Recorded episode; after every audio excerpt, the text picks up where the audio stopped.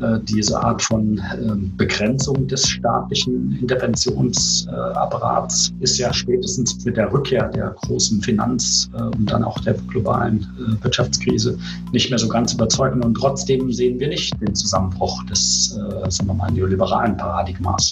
Viele, die den Neoliberalismus ein bisschen belächeln und das als irgendwie ewig gestrige und eben auch unattraktive Denkweisen ansehen, übersehen eben vielleicht auch die generative Kapazität. Here is the new Berlin. Hier ist das neue Berlin. Hallo und herzlich willkommen zur 55. Folge von Das neue Berlin. Neoliberalismus ist einer der Begriffe, die schon seit vielen, vielen Jahren durch die politischen Debatten geistern, von denen man meint zu glauben, was es bedeutet, meistens auch eine grobe Vorstellung hat, aber das nicht genau weiß, was dahinter steckt. Man weiß, dass es was mit den staatlichen Sparmaßnahmen zu tun hat, mit Privatisierung, Austeritätspolitik, Agenda 2010, Hartz IV. Man weiß auch, dass es was mit dem Persönlichen irgendwie zu tun hat, wenn wir unsere Lebensläufe optimieren, ähm, Arbeitskraftunternehmer sind, äh, manche vielleicht auch sogar morgens vor der Arbeit joggen gehen, dann ist das irgendwie auch neoliberal. Manchmal wird es auch einfach als so eine Art Ersatzwort für Kapitalismus verwendet, zumindest hat man das Gefühl. Neoliberalismus, ist das ein Begriff, auf den man verzichten muss? Was kann man darunter verstehen? Wir haben heute jemanden in der Sendung, der sich äh, empirisch dem Phänomen nähert und das als das Denken einer Gruppe von Intellektuellen versteht, eben von Neoliberalen aus ganz verschiedenen Disziplinen. Dieter Plewe ist Politikwissenschaftler am Wissenschaftszentrum Berlin für Sozialforschung. Heute da. Wir freuen uns, dass er eben bei uns in der Sendung ist. Hallo Dieter. Hallo, guten Tag. Ich habe schon das Thema so ein bisschen genannt. Äh, wie bist du dazu gekommen und machst du das alleine oder äh, äh, was ist so der wissenschaftliche Kontext deiner Arbeit? Nein, alleine kann man sich dem Thema Neoliberalismus, äh, so wie wir das machen, nämlich anhand von inzwischen äh, mehr als 1200 organisierte ähm, Personen die in der sogenannten Montpellerer Gesellschaft äh, sich zusammengeschlossen haben 1947 ähm, als einen engeren Kreis von Neoliberalen. Alleine kann man sich dem Thema eigentlich nicht äh, angemessen widmen, weil es sind einfach zu viele Personen, zu viele Länder, zu viele Themenfelder, zu viele historische Zeiträume. Und ähm, von daher ist das schon sicherlich ein sehr wichtiger Aspekt, dass äh, unser Forschungsprogramm hier ähm, da sehr viel, sagen wir mal, breiter und umfassender dran geht als vielleicht viele. Ähm, ich bin dazu historisch ähm, zunächst mal gekommen, als ich im Rahmen meiner Doktorarbeit über Deregulierungspolitik in USA und später in äh,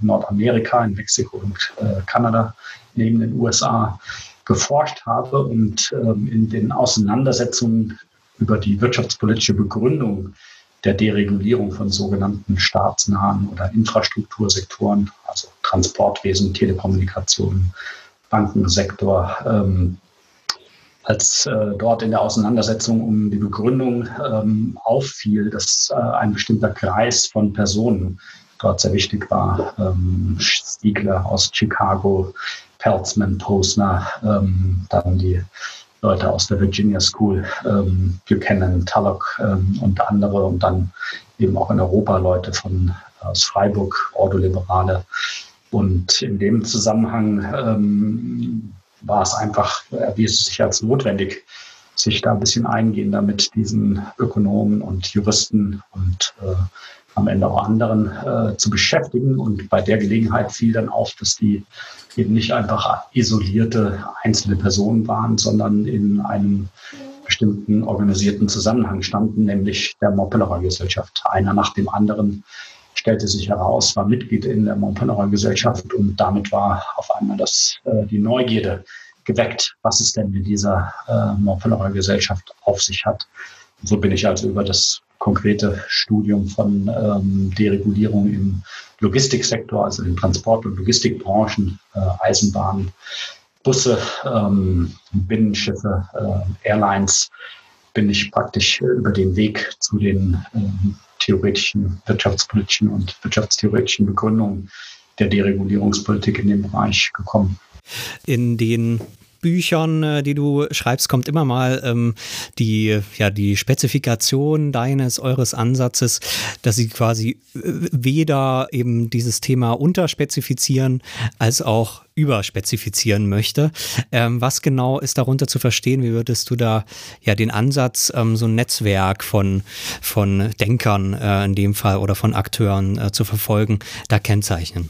Naja, zunächst fällt ja auf, dass äh, viele es häufig in der Diskussion über Neoliberalismus ähm, Begriffe fallen wie Marktradikalismus, also der Neoliberalismus in bestimmten Formen ähm, eben immer, ähm, wenn man so will, vereinfacht und vereindeutigt wird, also als eine bestimmte Form von Ideologie, eben auch gerne als Schimpfwort benutzt. Ne?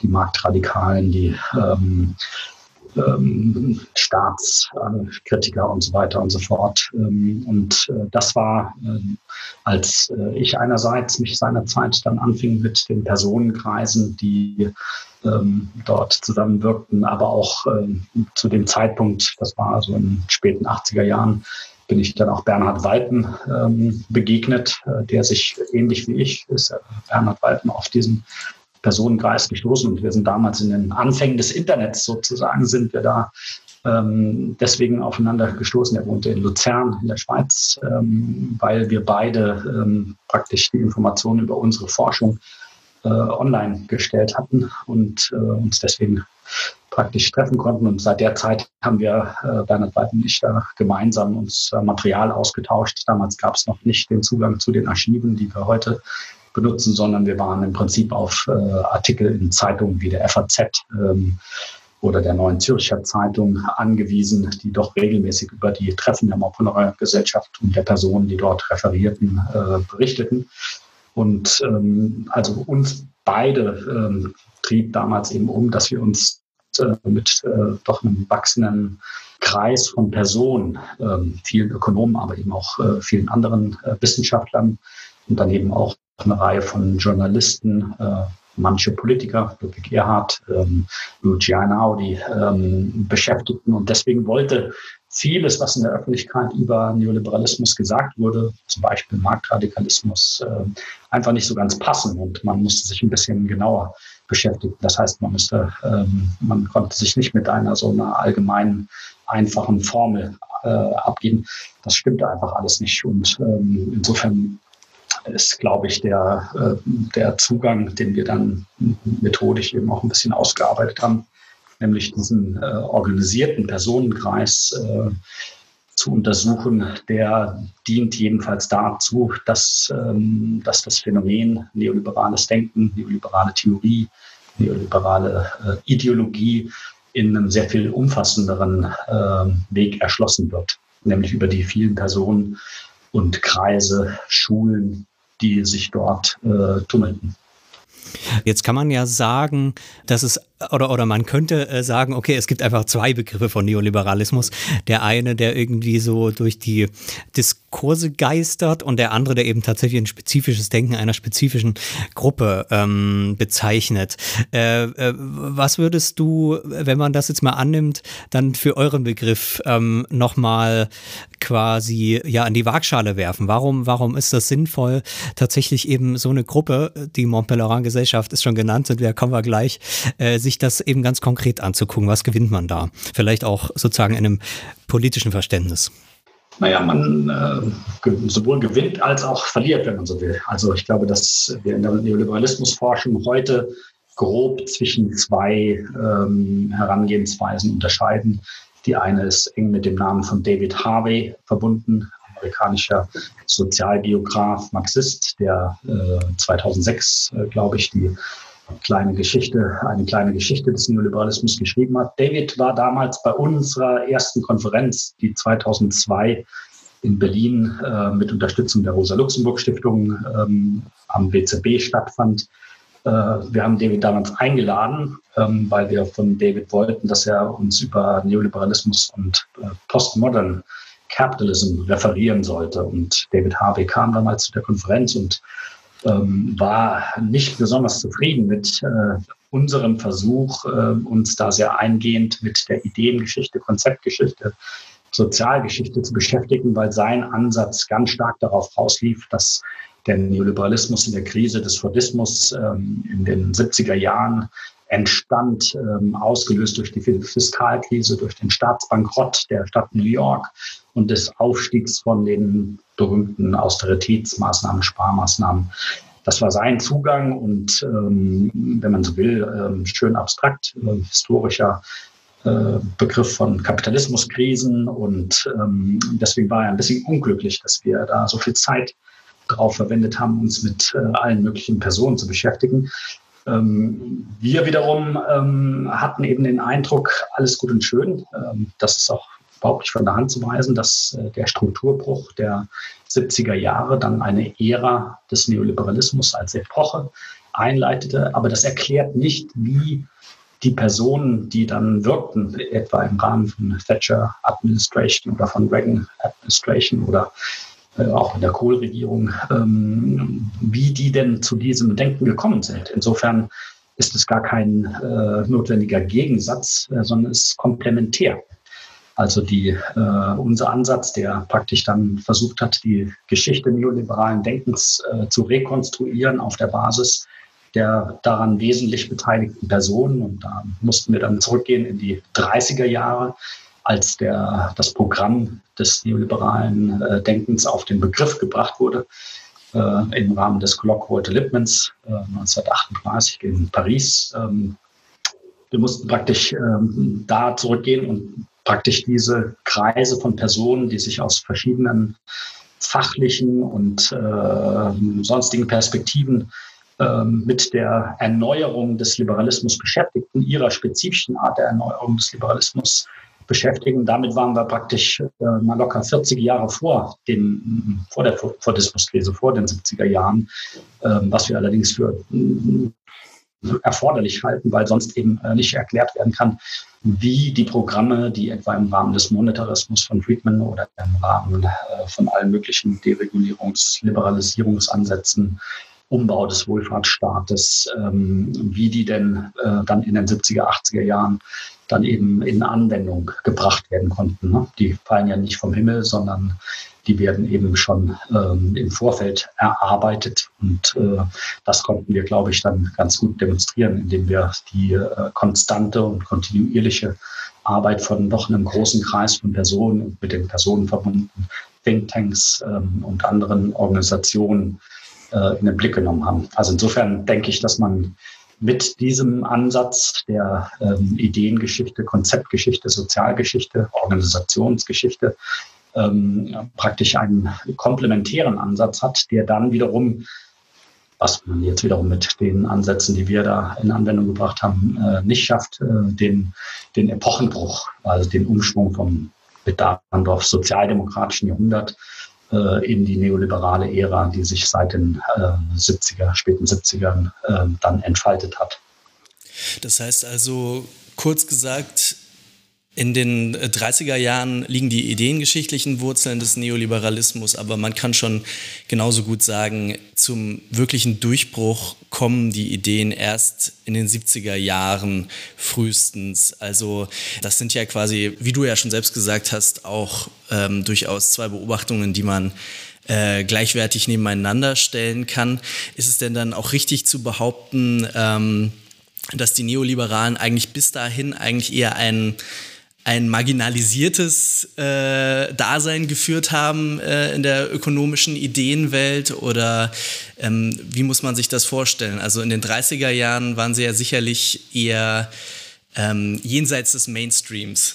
Naja, es ist ein von äh, in der im neoliberalen Schrifttum ein sorgfältig äh, kultiviertes, äh, ein sorgfältig kultivierter Eindruck dass man am Rande war, dass die Kollektivisten, die Sozialisten, die Faschisten, alle die konkurrierenden Ansätze, dass die so übermächtig waren. Und ähm, das wird natürlich der Realität nicht ganz gerecht. Also der, die empirische Untersuchung der Personenkreise zeigt ja doch, dass sie auch schon in diesen frühen Zeiten ähm, in vielen Ländern in durchaus einflussreichen Positionen wirkten. Also dass keineswegs äh, die Neoliberalen in, der, in den frühen äh, Phasen da so randständig waren. Das Kolloq wollte Lippmann, das ist ein Teil unseres neuen Buchs über Nine Lives of Neoliberalism, ähm, hat äh, Hagen Schulz-Vorberg, ähm, ähm, der hat da sehr schön gezeigt, dass die ähm, dass die Geschichte des Colloquial Development eingebunden ist in die Bemühungen des Völkerbunds, äh, weltweit sogenannte äh,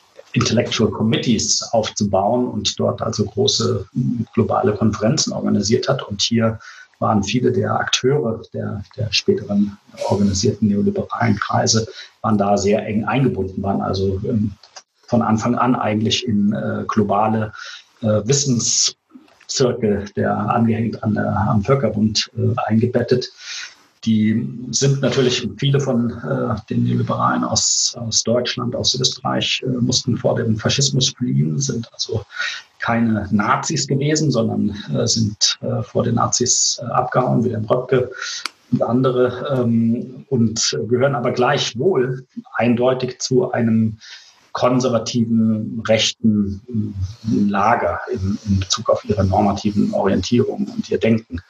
Und deswegen ist es vielleicht ganz gut, dass man sich klar macht, dass äh, der Neoliberalismus im Wesentlichen eigentlich auch als Rechtsliberalismus bezeichnet werden kann ähm, und dort versucht von, äh, von der Perspektive, die äh, entwickelt wurde, eine, eine kritische Auseinandersetzung mit der Geschichte des Liberalismus zu führen und eben die Schwächen und Schwierigkeiten, die dann in der großen Krise in den, in den 20er Jahren, in der Weltwirtschaftskrise, zeigten, dass der, dass der Kapitalismus nicht selbsttragend ist, dass der ursprüngliche traditionelles liberales Denken, dass, ähm, dass man eigentlich äh, eine möglichst zurückhaltende staatliche Politik machen muss, dass das nicht mehr, nicht mehr stimmte. Man musste den Kapitalismus schützen über den Staat und das war sozusagen der Zugang der für die Neoliberalen fortan dann eben auch ein zentraler Aspekt wurde. Ähnlich wie bei den konkurrierenden Kräften, äh, den Sozialliberalen, die allerdings dann sehr viel stärker auf äh, in Richtung Wohlfahrtsstaatsentwicklung gingen. Und das war praktisch die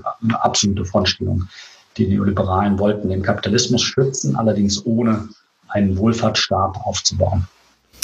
Ähm, wie kann man äh, diese, also zur Mont äh, ähm, die jetzt schon genannt ist, kommen wir gleich, wie kann man in dem Vorfeld, äh, jetzt sind wir auch in den 30er Jahren, wie kann man da die, ja, ich sag mal so geistige Situationen beschreiben? Also du hast gerade schon gesagt, okay, es ist ähm, die großen Krisen letzten Endes ähm, des alten Liberalismus des 19. Jahrhunderts.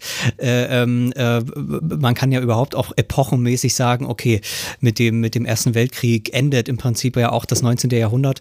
Und ähm, es ist eine Situation, wo man eigentlich sowas wie Staatlichkeit aus einer liberalen Sinne neu äh, denken muss. Ähm, wie, also wie finden sich da die unterschiedlichen Leute? Ist das äh, so, so ein bisschen chaotisch? Äh, wie, wie kann man sozusagen diesen ersten Formierungsprozess, bevor dann das eben in dieser Gesellschaft äh, ja, konsolidiert wird, beschreiben?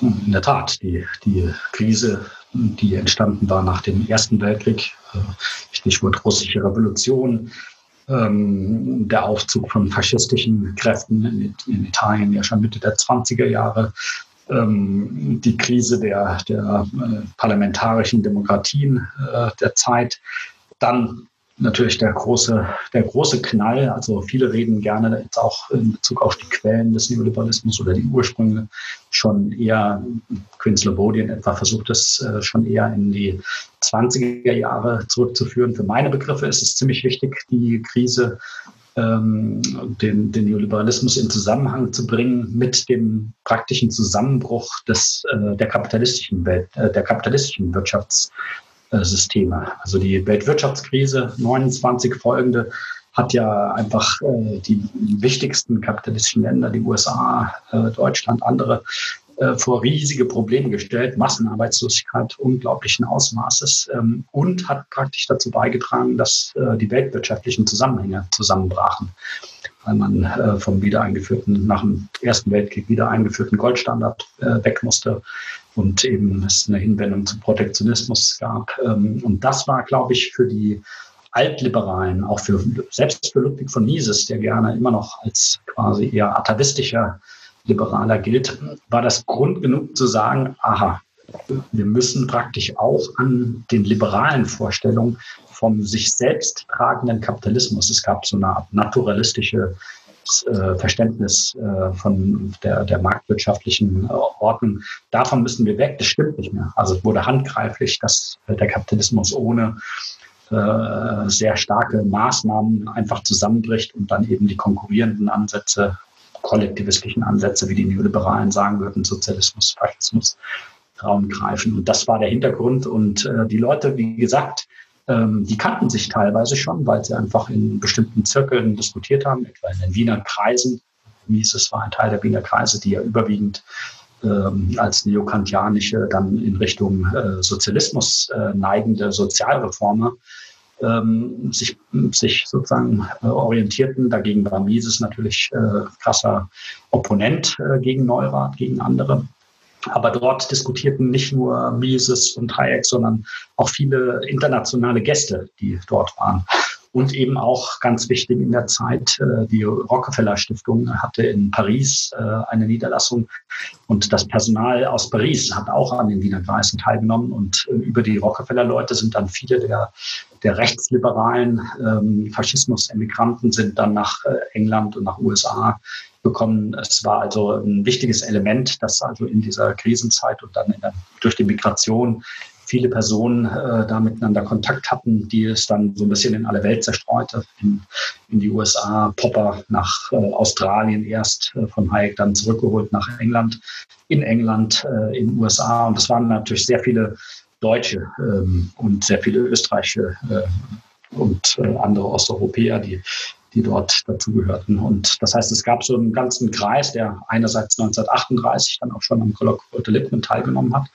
Und ähm, das waren durchaus äh, viele persönliche Bekanntschaften, die Hayek dann äh, gemeinsam mit Röpke ähm, dann nach Montpellier eingeladen hat, wo mit Albert Hunold, ein äh, Schweizer Intellektueller, der ähm, engen Zusammenhang mit äh, Schweizer Wirtschaft äh, das Geld dafür mobilisieren konnte. Überhaupt war die Schweiz am Anfang sehr wichtig, weil dort auch ein wichtiges Institut in Genf äh, war, an dem Röpke und andere äh, gearbeitet haben ist das ja auch eine Zeit, in der man, und die, den Staat hast du da schon angesprochen, dass der, dass der Kapitalismus ähm, sich nicht selbst regelt, wo man aber auch anders über den äh, Staat nachdenken kann. Also ich denke, da habe ich vor ein paar Jahren mal äh, reingelesen, äh, zum Beispiel an so einem Buch wie ähm, Die neue Wirtschaft von Walter Rathenau, äh, auch ein Liberaler, der da eben in der Kriegsverwaltung im Ersten Weltkrieg ähm, äh, tätig war. Und äh, dort eigentlich aus der Kriegsverwaltung äh, gelernt hat, okay, man kann äh, mit so einer kapitalistischen Wirtschaft, wenn man eben staatlich eingreift, kann man äh, äh Leistungen erzielen, die, die äh, ja, man niemals gedacht hätte und ähm, sozusagen der alte Liberalismus, der funktioniert nicht mehr so. Deswegen schreibt er eben dann direkt 1918 eben die neue Wirtschaft, ähm, was dann auch zu so einer Grundlage ähm, letzten Endes zu so einer geistigen ähm, von verschiedenen wirtschaftspolitischen Eingriffen Betrieben äh, ähm, wird, die dann in der Weimarer Zeit auch stattfinden. Ähm, wie kann man, äh, also ist, ist so eine Vorstellung, dass, dass der Staat ähm, eine höhere Rolle spielen muss? Du hast schon gesagt, das ist Teil des neoliberalen äh, Denkens. Ist das dem entgegengesetzt? Also was sind da so die, die Bezüge in der Zeit?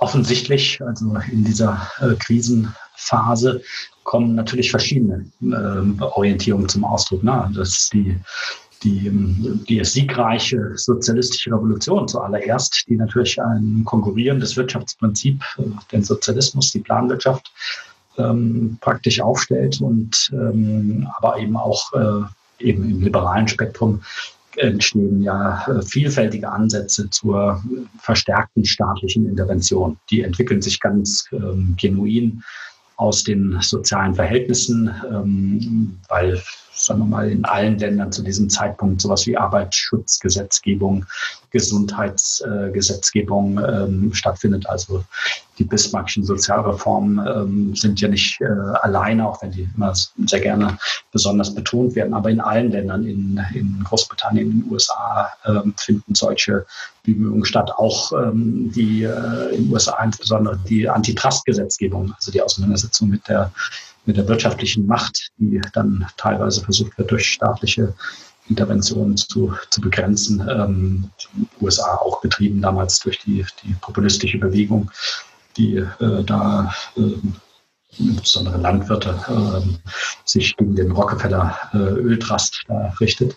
Naja, und in dem Zusammenhang gibt es äh, eine Menge Reformer und ähm, man, glaube ich, macht keinen Fehler, wenn man sieht, dass also die Krise des Liberalismus ähm, in dem Sinne eine Reihe von neoliberalen Ansätzen äh, zeitigt. Und äh, ich glaube, es ist sehr hilfreich, sich klar zu machen, dass die Gruppe, die wir studiert haben, ähm, auf die wir fokussiert haben, der Kreis der organisierten Neoliberalen ähm, im Sinne von Rechtsliberalen, eben unter anderem auch sehr stark äh, eine Auseinandersetzung mit diesen äh, progressiven äh, sozialliberalen Kräften ähm, geführt hat. Also wenn dann verstärkt auf den Staat als wirtschaftlichen Akteur und auch eben als sozialpolitischen Akteur sozusagen entwickelt wird, Vorstellungen entwickelt werden, die in eine solche Programmatik äh, münden. Das war ja keineswegs dann nur die Sozialdemokratie, es waren eben auch liberale Parteien in England,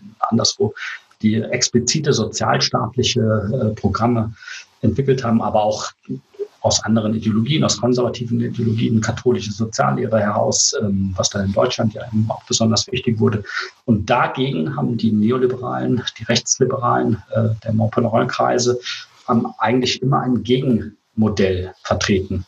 Soziale Integration war dort auch relevant, aber eben eine die praktisch ganz viel Wert gelegt hat auf die äh, Stabilisierung und Entwicklung der Marktwirtschaft, also keine Einschränkung der kapitalistischen Eigentumsverhältnisse wollte. Und von daher eher eine skeptische, ähm, sagen wir mal, ähm, restriktive Haltung zu allen möglichen staatlichen Programmen äh, an den Tag gelegt hat. Und das ist praktisch eine ganz zentrale Geschichte. Die, die Auseinandersetzung läuft von allen Seiten. Geht es um eine Reform des Staates, um eine Reform der staatlichen Ordnungspolitik, aber es geht eben ähm, auf jeden Fall, und das steht auch bei der Moppenauer Gesellschaft in den, in den, Gründungsdokumenten, es geht eben nicht etwa um die Abschaffung des Staates, sondern es geht um diese, ein, die, die Reform des Staates äh, mit einem, um zu einem besseren Verständnis äh, einer nicht totalitären Ordnung zu gelangen. Und für die Neoliberalen, etwa Hayek in äh, Der Weg zur Knechtschaft, sind diese ganzen so sozialreformerischen Ansätze sind eben praktisch konzipiert als äh, eine slippery slope, als eine eine Schräge, die praktisch unausweichlich in kollektivistisch-sozialistische Verhältnisse führt. Und da wollten die Neoliberalen eben äh, gegen ankämpfen. Bevor wir jetzt endlich zur Mont-Pelerin-Gesellschaft kommen, muss ich noch eine weitere Frage stellen. Ähm, denn es scheint ja so, dass oder es, es, ist ja offensichtlich, dass eben dann auch genau die Analyse, die verschiedene Liberale, also Sozialliberale und Rechtsliberale, auch von der Weltwirtschaftskrise ähm, gemacht haben, sich fundamental unterscheiden müssen. Was ist denn eigentlich die Analyse der Neoliberalen wieso der globale Kapitalismus überhaupt in die Krise gerät, wenn es denn nicht eben ähm, die natürlichen krisenhaften Tendenzen einer, eines globalisierten Kapitalismus sind. Also was, was ist sozusagen äh, der, die Wurzel des Bösen, die gerade durch so eine neoliberale Programmatik bekämpft werden muss? Ja, also der, der große Unterschied wäre natürlich zu einer marxistischen Krisenanalyse, die das letzten Endes als eine inhärente äh, Eigenschaft des Kapitalismus sieht, dass äh, der Kapitalismus ähm, unweigerlich in Krisenprozessen sich entwickelt und eben ähm, das einfach aus den Gesetzmäßigkeiten der Kapitalakkumulation ableitet. Da haben wir praktisch so eine Art ökonomische Immanenz der Krisenerklärung, Dagegen ist beim, äh, bei neoliberalen Ansätzen der Krise ist letzten Endes äh, das immer eine politische Erklärung. Es gibt praktisch immer eine politische Krisentheorie ähm, und äh, ja logisch, dass damit dann natürlich auch die Auseinandersetzung, was zu tun ist, ne, aus, einer, aus einer marxistischen ökonomischen Krisenanalyse folgert natürlich, dass man äh, in einer gewissen Hinsicht den Kapitalismus selbst überwinden muss, während aus einer solchen politischen Krisenanalyse die letzten Endes vielleicht die Krise der Wirtschaft sogar auf die Interventionen des Staates, auf die Politik des Staates ursächlich zurückführt, ähm, führt, daraus äh, liegt dann schon die Vorstellung, dass äh, der Kapitalismus ähm, eben geschützt werden muss, unter anderem durch das Vermeiden der falschen Politik. Das heißt, ähm, das ist aber immer noch ein Unterschied eben zur traditionellen Vorstellung, in denen es praktisch gar nicht erforderlich war, da großartig drüber nachzudenken, weil einfach äh, die kapitalistische Entwicklung selbst so segensreich und so stabil ist, äh, dass äh, man sich da eben um nichts Sorgen zu machen braucht. Deswegen war der traditionelle Liberalismus war eben, wenn man so will, auch absolut überfordert, sich mit den Kritikern des Kapitalismus überhaupt auseinanderzusetzen und daran wollten die Neoliberalen definitiv was ändern. Jetzt haben wir es schon äh, lange angekündigt, äh, wollen jetzt äh, ja mal fragen, was es mit dieser Montpellerin-Gesellschaft äh, auf sich hat. Ähm, wenn man dann auch eure Schriften so ein bisschen liest, dann ähm, schillert der Name ja durchaus. Äh, wir können ja noch mal kurz wiederholen. Also es geht um ein Verhältnis von Staat, von Wirtschaft, die irgendwie in die Krise gekommen sind durch große soziale Umwälzungen, durch den Weltkrieg. Äh, jetzt habe ich schon die Wissenschaft genannt, die wir noch nicht behandelt haben. Ist diese Montpellerin-Gesellschaft eine wissenschaftliche Institution. Was hat sie für einen Anspruch? Wer ist dabei? Wie gründet sie sich? Sagen wir mal, die, ähm, die Kräfte, die die Montpellerin Gesellschaft am Ende gegründet haben, ähm, insbesondere zu nennen sind äh, natürlich Hayek, ähm, aber eben auch Albert Hunold aus der Schweiz, aber auch Wilhelm Röpke. Ähm, das waren äh, Leute, die eben als ich vorhin schon erzählt habe, äh, bereits in den 30er Jahren in verschiedenen Zusammenhängen sich Gedanken gemacht haben über die Krise des Liberalismus und eingesehen haben, dass äh, es zwingend erforderlich ist, sich Gedanken zu machen, diese ähm, die Programmatik, den Liberalismus zu erneuern, ähm, die wurde eben auf dem Prolog heute Lippmann 38 auf den Begriff gebracht. Äh, Im Protokoll finden wir dort den Begriff des Neoliberalismus für ein Programm, dass ähm, tatsächlich Wissenschaftler, ähm, Frauen waren da eigentlich in der Anfangszeit äh, keine dabei. Insgesamt sind da wenige Frauen dabei. Also wenn ich jetzt von Wissenschaftlern äh, spreche, dann ähm, ist es tatsächlich als, deshalb der Fall, dass überwiegend in der Anfangszeit äh, auch wirklich exklusiv Männer waren. Später kamen Frauen dazu. Ähm, und Dort wird ähm, ein solches Programm entwickelt, mit dem man zu allen, auf alle möglichen Zeitfragen der Wirtschaftspolitik, der Sozialpolitik, der Religionspolitik, ähm, also es ist keineswegs beschränkt auf ökonomische Fragen, sondern es wird als, äh, als Krise der Gegenwart, also auch kulturelle äh, Krise begriffen und das nach dem Zweiten Weltkrieg durch äh, nach Holocaust und äh, den der gesamten Gewalt ähm, ist natürlich äh, handgreiflich, warum das sich auch nicht auf äh, enge Fragen von Politik und Ökonomie beschränken kann.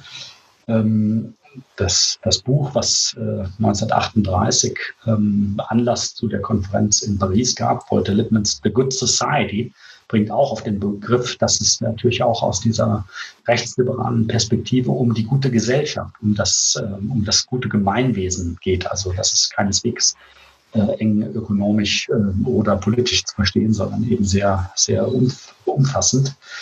Ähm, naja, und da wird eben praktisch sowohl dann ein wissenschaftliches Programm ähm, entwickelt, als auch äh, es werden von Anfang an Institutionen ins Auge gefasst. Also 38 plant man einen internationalen Think Tank mit Standorten in New York, in äh, Genf, in äh, London, glaube ich. Und äh, daraus wird dann natürlich nichts, weil der Zweite Weltkrieg dazwischen kommt. Und so gesehen ist dann dass äh, die Gründung der Montpellerin Gesellschaft in äh, Montpellerin in der Schweiz, äh, wobei vom Genfer See, ist dann der zweite Anlauf und der wiederum äh, ist dann, ja, wenn man so will, historisch betrachtet erfolgreich, weil einfach von dort an sich äh, anfangs jährlich, später zweijährlich und auf regionaler Ebene in den Zwischenjahren sich einfach ein äh, etwa gleichbleibender Kreis von äh, Wissenschaftlern, äh, später eben auch Wissenschaftlerinnen, Journalisten, äh, wenige Politiker, wenige Leute aus, äh, aus Wirtschaftskreisen äh, sich regelmäßig treffen und zu Gott und die Welt diskutieren und äh, alles mögliche andere Unternehmen. Und das ist praktisch das, was wir in unserer Forschung uns dann alles ein bisschen genauer angesehen haben. Du hast schon gesagt, es gibt da äh, Gründungsdokumente. Gibt es wie so eine Art äh, Kernbestand von, von Annahmen, von vielleicht auch Theorien, äh, auf die man sich in dieser Gesellschaft einigt? Oder ist es doch eher so eine lose, äh, äh, was wir schon eben als, als Rechtsliberalismus äh, gekennzeichnet haben, so eine lose Überzeugung, in der dann da auch starke Konflikte entstehen? Also wie kann man sich das am Anfang vorstellen? Naja, man diskutiert auf dem ersten Treffen. Übrigens waren diese Treffen äh, keineswegs äh, kleine, kurze Treffen, sondern man diskutierte ganz, ganz äh, engagiert über in einem Zeitraum von zwei Wochen. Also man hat da richtig aufwendig gearbeitet, äh, viele Referate gehalten, viele Diskussionen geführt, dann auch Ausflüge gemacht. Also da steht schon auch so ein bisschen so ein Gemeinschaftsgeist. Und ähm, in dem ersten Treffen wurde dann ein Statement of Aims verabschiedet, in dem ähm, einfach so ein paar Kernelemente ähm, äh, gefasst werden, wie das bereits erwähnte, nicht der Staat soll abgeschafft werden, sondern redefiniert werden, also eben explizit nicht antistaatliche, antietatistische, sondern äh, eine staatsreformerische Perspektive gegeben wird. Es wird das auch auf die internationale Ebene bezogen, weil das alte liberale Freihandelsverdikt hochgezogen wird, aber auch da ganz relevant, dass es eben um die Sicherung dieser internationalen Ordnung geht. Das hat Vince Lobodian in seinem äh, Buch äh, über die Genfer Schule äh, sehr schön herausgearbeitet. Ist also quasi komplementär. Auf der nationalen Ebene muss eine kapitalistische äh, Markt- und Wirtschaftsordnung gesichert werden und dasselbe gilt für die internationale Ebene. Deswegen ist auch ähm, praktisch, äh, kann man sehr schön sehen, dass die Ursprungszusammenhänge des äh, Neoliberalismus mit dem Kolloq heute Lippmann 1938 eben auch im Rahmen der Völkerbund-Diskussion auch die Ursprungszusammenhänge der Disziplin der internationalen Beziehungslehre sind. Das ist auch ein wichtiger Aspekt in dem neuen Buch, wo wir diese Gründungsgeschichte der Organisationsnetzwerke stärker kontextualisiert haben. Ähm, andere Elemente beziehen sich dann eher auf ähm, wissenschaftsphilosophische Dimensionen, äh, wo der äh, Neoliberalismus, die neoliberalen Denker, und das auch wieder ein Kapitel im neuen Buch, äh, sich ganz klar gegen was sie als historistische und relativistische wissenschaftstheoretische Positionen bezeichnen. Ähm, natürlich insbesondere gegen Marxismus, ähm, aber auch gegen andere ähm, Positionen, die äh, stärker betonen, dass eben, äh, sagen wir mal, es immer wieder eine eine neue Interpretation der sozialen Wirklichkeit gibt. Ne? Und dagegen stellen die Neoliberalen dann doch sowas wie fixe Standpunkte, so ein bisschen klassisch-konservatives Element eigentlich im wissenschaftstheoretischen Denken. Sie bringen sich aber auf die Höhe der Zeit der modernen Wissenschaftsphilosophie und Wissenschaftstheorie, ähm, weil das ist eben auch ein Kampffeld, wo die, die Konkurrenz ähm, hier ist wirklich die Wiener, die Wiener Schule, der, die Wiener Kreise sind hier einfach zu nennen, Neurath, die neokantianischen Sozialisten, wenn man so will, ähm, die einfach die Übertragung der Naturwissenschaften in die Sozialwissenschaften fordern, um eine moderne Reformpolitik der Gesellschaft äh, zu begründen. Und ähm, mit demselben akademischen, wenn man so will, Instrumentarium arbeiten die Neoliberalen aber genau um das Gegenteil zu argumentieren, um die, um die, die, gegen die Einheit der Wissenschaft, der Naturwissenschaft, der Sozialwissenschaft wird darauf gedrängt aus der neoliberalen Perspektive, dass die Sozialwissenschaften anderen Kriterien gehorchen, dass man keineswegs rein empirisch aus so einem empirischen Forschungsgeist dann eben die Reform der, der, der Wohnungspolitik wie in Wien äh, begründen kann, sondern dass da alle möglichen sozialen, kulturellen äh, Umstände eben einfach zu bedenken sind. Und es gibt sowas wie, eine, wie einen äh, eigenen sozialkonstruktivistischen Ansatz, äh, der in diesen Kreisen als kritischer Konventionalismus geprägt wird. Und naja, das sind sozusagen verschiedene Elemente, die ähm, die Kreise einigen. Wir haben in dem Programm der Forschung eben festgestellt, es gibt zum Beispiel diesen Kreis von Wissenschaftsphilosophen in Rahmen der Moppelower Gesellschaft. Und dann stellt sich natürlich die Frage, was haben diese Leute gemeinsam? Und dann sieht man, die haben eben manches gemeinsam, die diskutieren auch, die sind keineswegs ähm, eingeschworen auf irgendwie ein, äh, ein enges Parteiprogramm, aber sie haben eben bestimmte konzeptionelle Gemeinsamkeiten. Und das kann man, glaube ich, dann als Kern, sagen wir mal, neoliberalen Denkens dort begreifen. Ähm, eben, wenn man jetzt in Bezug auf die Sozialwissenschaften eben diesen Skeptizismus gegenüber sozialwissenschaftlichem Wissen einerseits auf jeden Fall Konkurrenz um die Wissenschaftlichkeit sozialwissenschaftlichen Wissens, aber eben Skeptizismus in Bezug auf die Übertragung des, der Ansätze, der empirischen Forschungsansätze in die unmittelbar in die Reformpolitik. Ne? Das wäre so ein Element, äh, was da definitiv gemeinsam ist, das auch wieder eigentlich ein bisschen ein neues Ergebnis der Forschung. Martin Bidelem aus äh, Kanada hat da das äh, in seiner Dissertation bearbeitet und ein Kapitel im neuen Buch erklärt das, glaube ich, sehr schön, äh, diese epistemologischen Grundlagen des Neoliberalismus, über die bislang meines Wissens noch viel zu wenig geredet wird, ähm, weil man dann ja natürlich auch stärker sich auf äh, mit, der, mit dem Vordringen des Neoliberalismus im Bereich der Wissenschaft beschäftigen kann auf dieser Grundlage. Ähm, aber eben auch ja, viele, viele andere Dimensionen. Ich meine, ähm, Karl Popper ist ja auch einer der Gründungsmitglieder von äh, der Montpellerin-Gesellschaft, wenn ich mich nicht täusche, der ja quasi einer der wichtigsten Wissenschaftstheoretiker der Sozialwissenschaft überhaupt ist. Also das äh, äh, ist ja schon eine sehr erstaunliche ähm, personelle Überschneidung da auch, auch wenn der offenbar ja nicht so ganz mit der politischen Agenda äh, einiger anderer Neoliberaler übereingestimmt hat. Ist das richtig? Das ist, ähm, also war ja auch die Frage, gibt es sowas wie einen Kern von Gemeinsamkeiten? Den kann man schon bezeichnen, vielleicht mit Hayek, ähm, als ähm, eine starke Priorität der Eigentumsrechte, der Vertragsrechte, ähm, der, ähm, das, das, sagen wir mal, der, der Schwerpunkt des neoliberalen Denkens liegt, kreist, wenn man so will, um ökonomische Freiheit. Demgegenüber finden wir in den neoliberalen Zusammenhängen sehr wenig äh, und auch keine positive Bezugnahme auf politische äh, Freiheitsrechte. Also insofern äh, ist die Entwicklung des liberalen Denkens in diesen neoliberalen Kreisen sehr stark fokussiert auf ökonomische Freiheitsrechte, was jetzt nicht weiter überrascht, wenn man bedenkt, dass zu dem Zeitpunkt genau die ökonomischen Freiheitsrechte aus Sicht der Neoliberalen bedroht sind ne, durch kollektivistische Ansätze Marxismus, auch, auch äh, im Faschismus gibt es keine uneingeschränkte ähm, Eigentumsrechte, sondern ähm, ähm, viele der offensichtlich der, der jüdischen äh, Bevölkerung mussten fliehen und mussten da ja ihre Sachen ja auch einfach verkaufen oder äh, ja, kam auch nichts mehr dafür. Mises war jüdisch und einige andere auch aus diesen Kreisen. Also die, die Bedrohung auch durch die, die äh, durch die äh, faschistischen Kräfte war ja offensichtlich. Und ähm, also insofern gibt es das sicherlich als einen positiven, äh, als einen positiven Kern ökonomische Freiheitsrechte. Und ansonsten gibt es aber eben äh, auch äh, ziemlich viele unterschiedliche Perspektiven und es gibt keine in dem Sinne geschlossene Programmatik.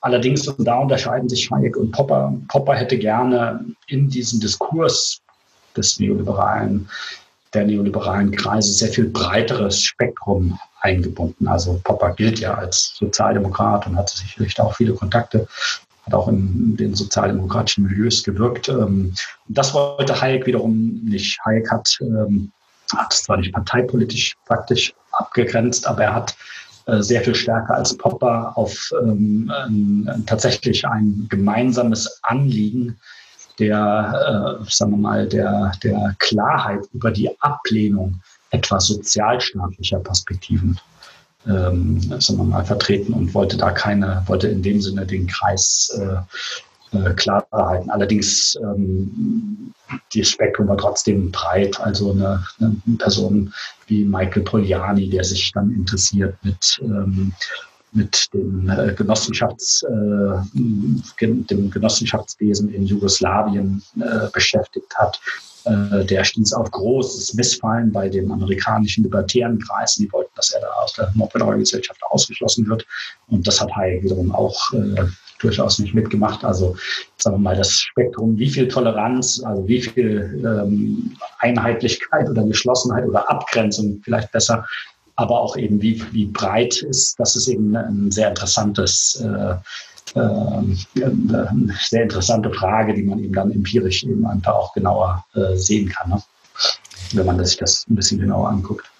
Ein anderer Aspekt der Montpellerin-Gesellschaft Quinn Slobodian beschreibt es zum Beispiel ja so, dass die äh, Protagonisten da auch ähm, in den 30er, 40er Jahren äh, so ein wenig die, den Optimismus verlieren, dass ähm, die Verteidigung des Liberalismus auf rein wissenschaftlicher Ebene stattfinden kann, sondern dass eigentlich äh, man das eher als eine Art politisches Projekt tatsächlich begreifen muss. Und also es scheint so eine, so eine, eine Spannung zu geben zwischen den, äh, ja, ähm, wissenschaftlichen ähm, Ansprüchen der Protagonisten und äh, deren politischen Ansprüchen, beziehungsweise es ist kein inhaltlicher Widerspruch, aber es ist sozusagen eine, eine Zweigesichtigkeit, die auch die Gesellschaft vielleicht prägt, ähm, dass sie sich so, sowohl irgendwie als ähm, wissenschaftlicher Think Tank als aber auch eben als tatsächlich als politischer Akteur irgendwie begreift. Ist das, trifft das das einigermaßen?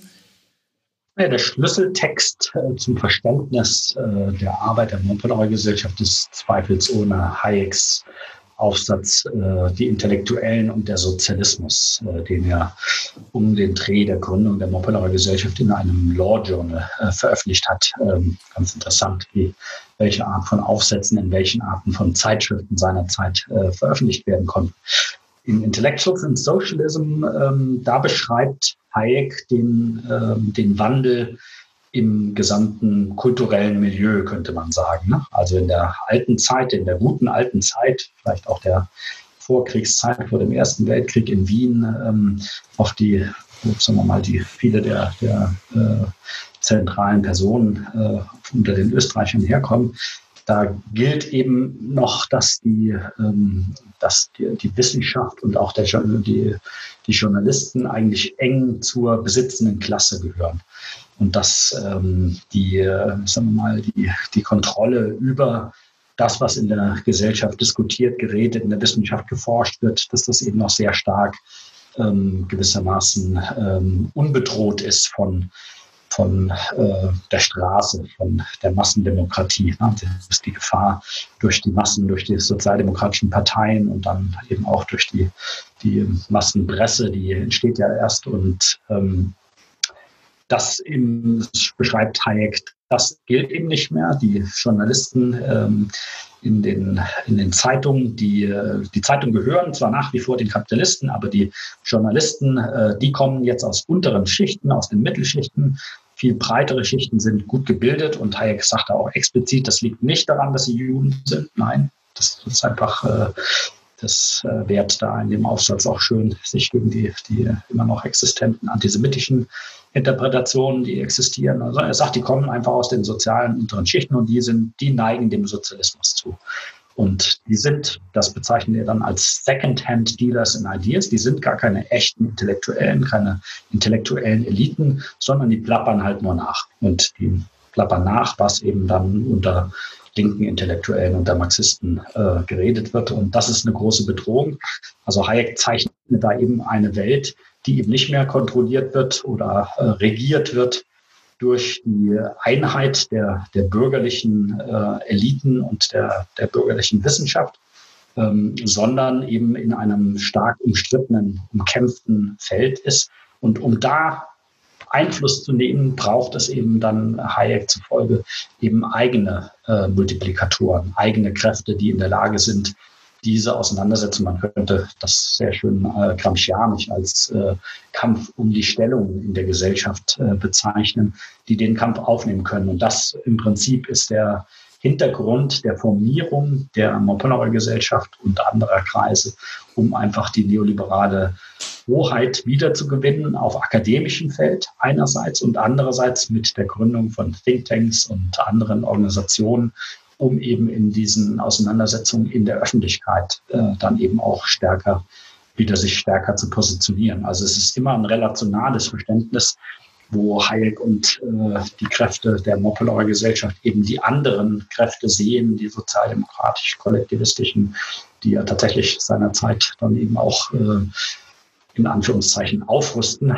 und eben auch formidable Gegner bilden, etwa auch die sozialliberalen Kreise, die dann über die großen amerikanischen Stiftungen, die modernisierungstheoretisch in Richtung auch äh, Lenkungs, äh, Lenkung der Ökonomie ähm, staatlich gelenkte Industrialisierungsprogramme. Also man hat ja durchaus in den 50er, 60er, 70er Jahren äh, sehr kräftige Gegner, gegen die man sich da positioniert. Ähm, und dagegen wiederum baut man eben äh, nicht nur akademische Kompetenz aus über auch die Kreise, in denen sie sich bewegen, sondern eben man baut auch eine eigene Organisationslandschaft auf, äh, mit der in diesen Auseinandersetzungen in der Gesellschaft eben um die Deutungshoheit gekämpft wird.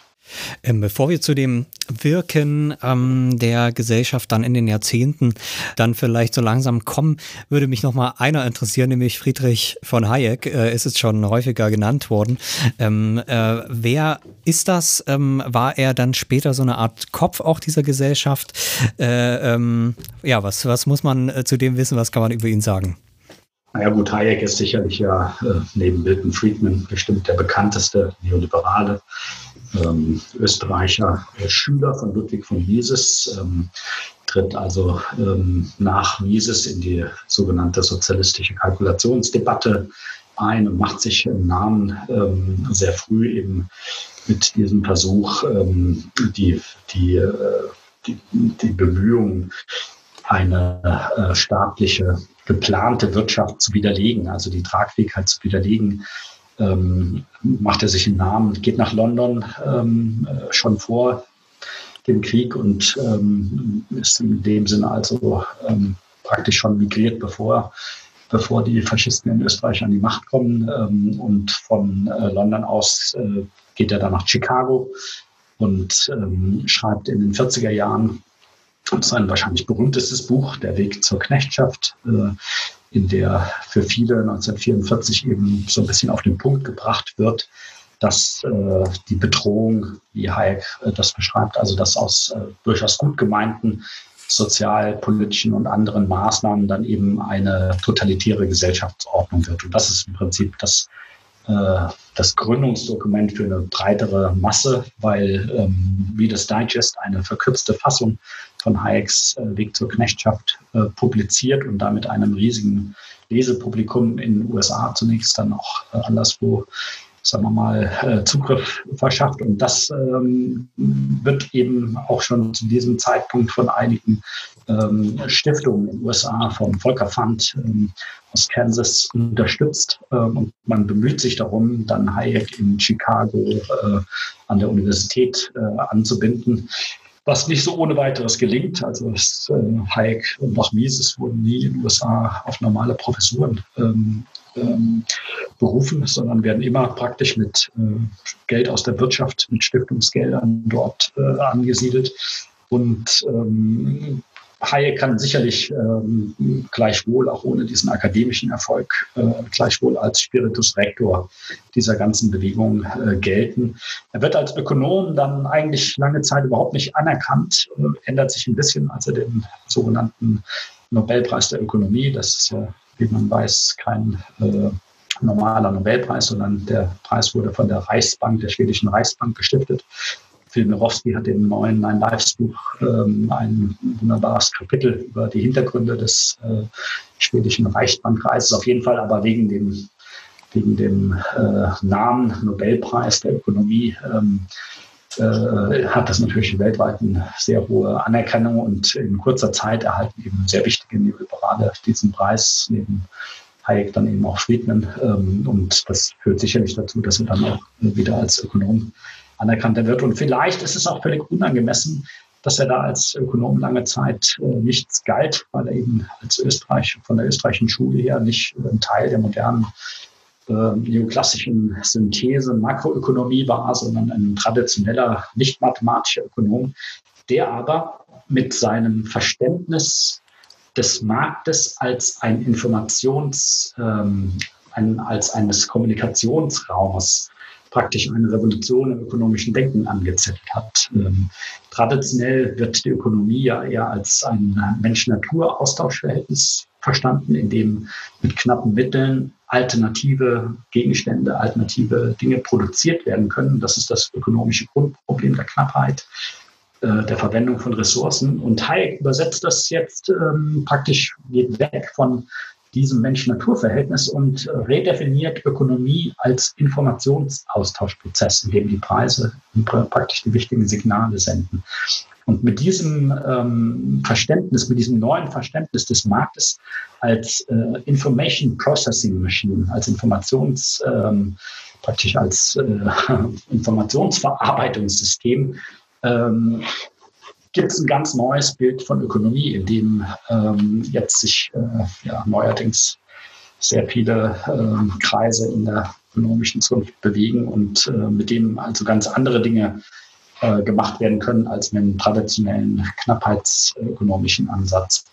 Na, insofern ist Hayek sicherlich zu Recht als einer der führenden Neoliberalen anerkannt, aber gleichzeitig ähm, ist eben ganz wichtig äh, die Diskussion über Neoliberalismus und den, äh, die Neoliberalen eben wegzuzentrieren von Hayek und von Friedman, weil man eben, wenn man sich da zu sehr auf äh, ein paar große Figuren konzentriert, übersieht, dass einfach Hunderte und Tausende Personen intellektuell und organisatorisch und sonst wie an dem neoliberalen Denken äh, gewirkt haben, mitgewirkt haben. Und das ist eines unserer äh, Versuche, dass man eben äh, den Neoliberalismus da in seiner ganzen Breite einfach erschließt und äh, in dem Sinne eben aufhört, zu viel über Hayek und Friedman und andere ähm, ja, so große Figuren, bekannte Figuren zu reden. Ja, dann kommen wir vielleicht auch ähm, genau dazu. Wir sind jetzt ja noch bisher eigentlich bei der Gründung und der ganz frühen Phase. Ähm, jetzt gründet sich eben äh, 1947 ähm, diese Montpellerin-Gesellschaft. Das ist ja gleichzeitig die Zeit und gerade wenn man heute über Neoliberalismus als die herrschende ähm, ja, makronomische Vorstellung und vielleicht auch eben Gesellschaftsvorstellung insgesamt spricht, ähm, dann ist das ja immer der Nachkriegszeit so ein bisschen entgegengesetzt, wo sowas wie Keynesianismus ähm, äh, und und das ist ja vielleicht noch die Frage, inwiefern man das wirklich als Orthodoxie bezeichnen kann, aber indem es jedenfalls ähm, ja einen neuen oder erstmaligen Massenwohlstand gibt, dann auch bald natürlich die, äh, gerade in der BRD natürlich auch die ähm, SPD da äh, nochmal eine ganz neue Rolle äh, an, an insgesamt die Massengesellschaft äh, äh, äh, ja, zu gestalten ähm, findet. Auf jeden Fall eine Zeit, die man jetzt eben äh, schon, und wir hatten ja vorhin das schon ein bisschen angedeutet, erstmal mit so einer Marginalisierung von diesen sich ja gerade sozusagen äh, gegründet haben, den Neoliberalen verbindet. Äh, wie kann man äh, dann wiederum das Wirken dieser äh, ja, wie viel waren es, äh, paar hundert Leute in dieser Anfangszeit beschreiben? Waren sie eben doch gar nicht so marginalisiert? Ähm, wie haben sie sozusagen ihre politische Rolle da ähm, gefunden äh, in dem intellektuellen Kontext auch?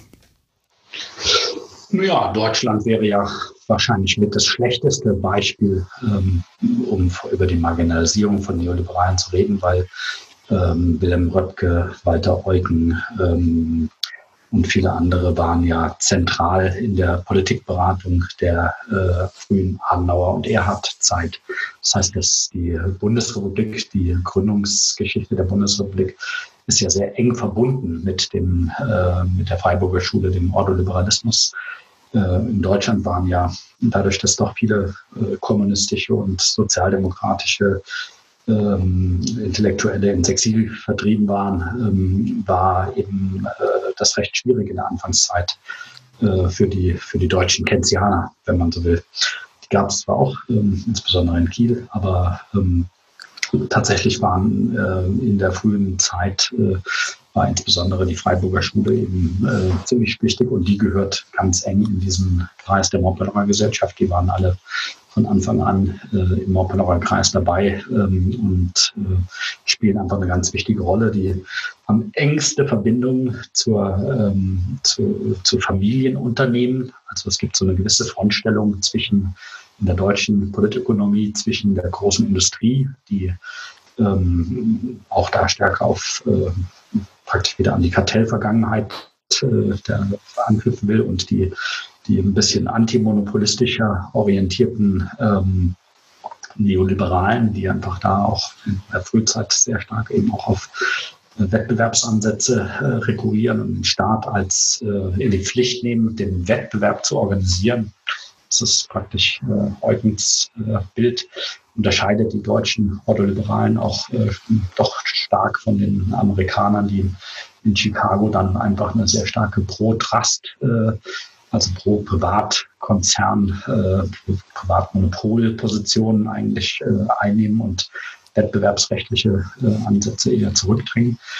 zum Beispiel eine wichtige Kontroverse innerhalb des Lagers. Ähm, und ähm, in dieser Zeit spielen also sowohl für die Frage, wie die Bundesbank aufgesetzt wird, äh, spielen die Neoliberalen in Deutschland eine zentrale Rolle. Wettbewerbsgesetzgebung spielen sie eine zentrale Rolle. Was nicht heißt, dass sie sich immer durchsetzen. Also ich meine, das ist, wäre vielleicht ein viel wichtigeres Bild zu sehen, dass ja in politischen Auseinandersetzungen wir immer es mit Allianzen, mit Koalitionen zu tun haben.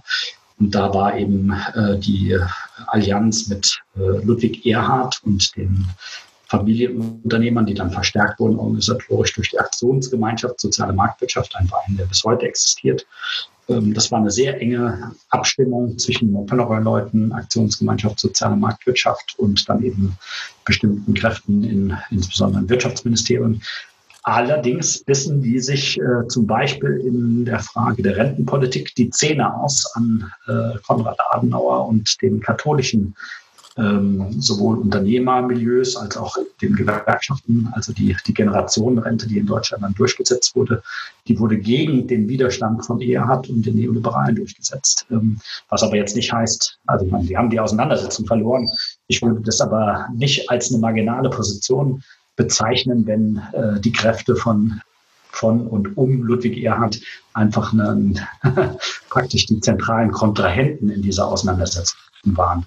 Und auch in anderen Fragen äh, gab es da einfach äh, kräftige Konflikte. In Deutschland ist ja, sagen wir mal, das Lager der Neoliberalen erst Ende der 1960er Jahre, ähm, als die Große Koalition ähm, dann äh, an die Macht kam, ähm, also die Sozialdemokraten dann äh, in die Regierungsverantwortung kamen.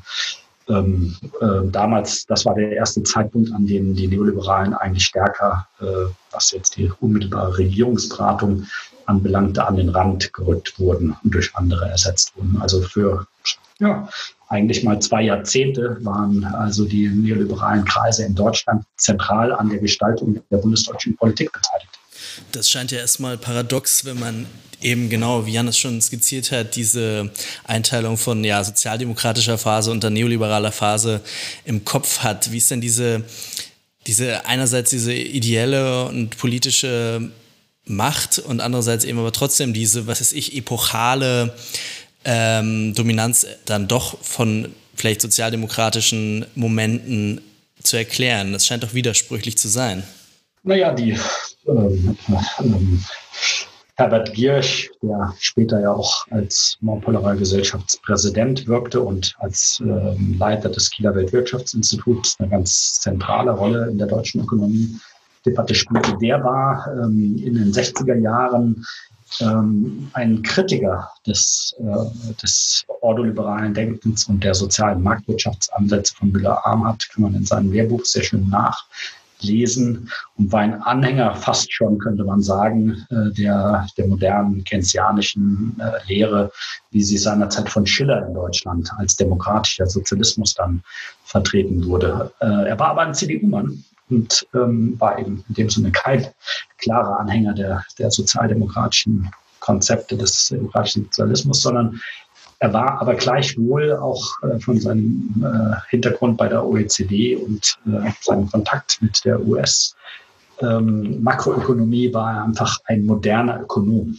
Man muss einfach den Unterschied sehen zwischen glaube ich, den traditionellen ökonomischen Ansätzen, die auch von den Ordoliberalen, die waren noch sehr stark staatswissenschaftlich geprägt, also enges Zusammenspiel von ökonomischem und juristischem Denken ähm, und eben der modernen Makroökonomie, die dann mit Keynes äh, nochmal sehr viel anders akzentuiert wurde. Und das wurde, glaube ich, äh, von Giersch und äh, einigen anderen deutschen Keynesianern in dieser Zeit ähm, äh, ganz klar gesehen, dass die, dass die ordoliberalen Ansätze und auch die pragmatischen Ansätze der sozialen Marktwirtschaft, äh, wie sie damals äh, in der Umsetzung praktisch dann von ordoliberalem Denken äh, in die Anwendung kamen, dass die nicht mehr hinreichend waren, um sich mit den konjunkturellen Entwicklungen und den wieder beginnenden Krisenmomenten der kapitalistischen Entwicklung in Deutschland und in der Weltwirtschaft der 50er, 60er Jahre, insbesondere der 60er Jahre hier, ähm, um die zu, zu adressieren. Also man brauchte ein ganz anderes auf makroökonomische Zusammenhänge ausgerichtetes wirtschaftspolitisches Instrumentarium und ähm, da selbst Erhard hat, auf Erhard geht ja die Gründung des, äh, des Sachverständigenrats äh, zur Beurteilung äh, gesamtwirtschaftlicher Fragen zurück. Äh, das Gremium, dem äh, Giersch dann äh, gleich zu Anfang eben äh, in das er eintrat. Aber selbst da war Erhard eben zurückhaltend und Giersch war enthusiastisch, wenn man so will. Und es gab eher eine Allianz von dem CDU-Ökonom, dem CDU-Mann und modernen Ökonom Giersch und dem demokratischen Sozialisten Schiller, um eben dann das äh, magische Viereck, das moderne Instrumentarium der Wirtschaftspolitik auch in Deutschland zur Anwendung zu bringen. Es war also praktisch ein bisschen eine Auseinandersetzung um die Modernisierung des ökonomischen Verständnisses und des äh, wirtschaftspolitischen Instrumentariums, was dann so in den späten 60er Jahren die Landschaft prägte. Und das war der keynesianische Moment, wenn man so will. Der endete dann auch schnell, wie vielleicht äh, manche, die historisch bewandert sind, wissen, weil ähm, die, weil ähm, der Wirtschafts- und Finanzminister, der Superminister Schiller, dann äh, schnell zurücktreten musste als äh, in der ersten SPD geführten Bundesregierung, weil er sich eben mit Gierch zusammen mit seinen Vorstellungen einer einer wiederum äh, kontrazyklischen Anwendung dieses Instrumentariums in der SPD nicht durchsetzen konnte. Also die diese, diese Art von Modernisierung der deutschen Wirtschaftspolitik, wie sie mit Schiller und Giersch da durchgesetzt wurde, die hat natürlich dann zum Ausbau von Sozialausgaben beigetragen, ähm, zur Eindämmung von Arbeitslosigkeit, zur Belebung der Wirtschaft.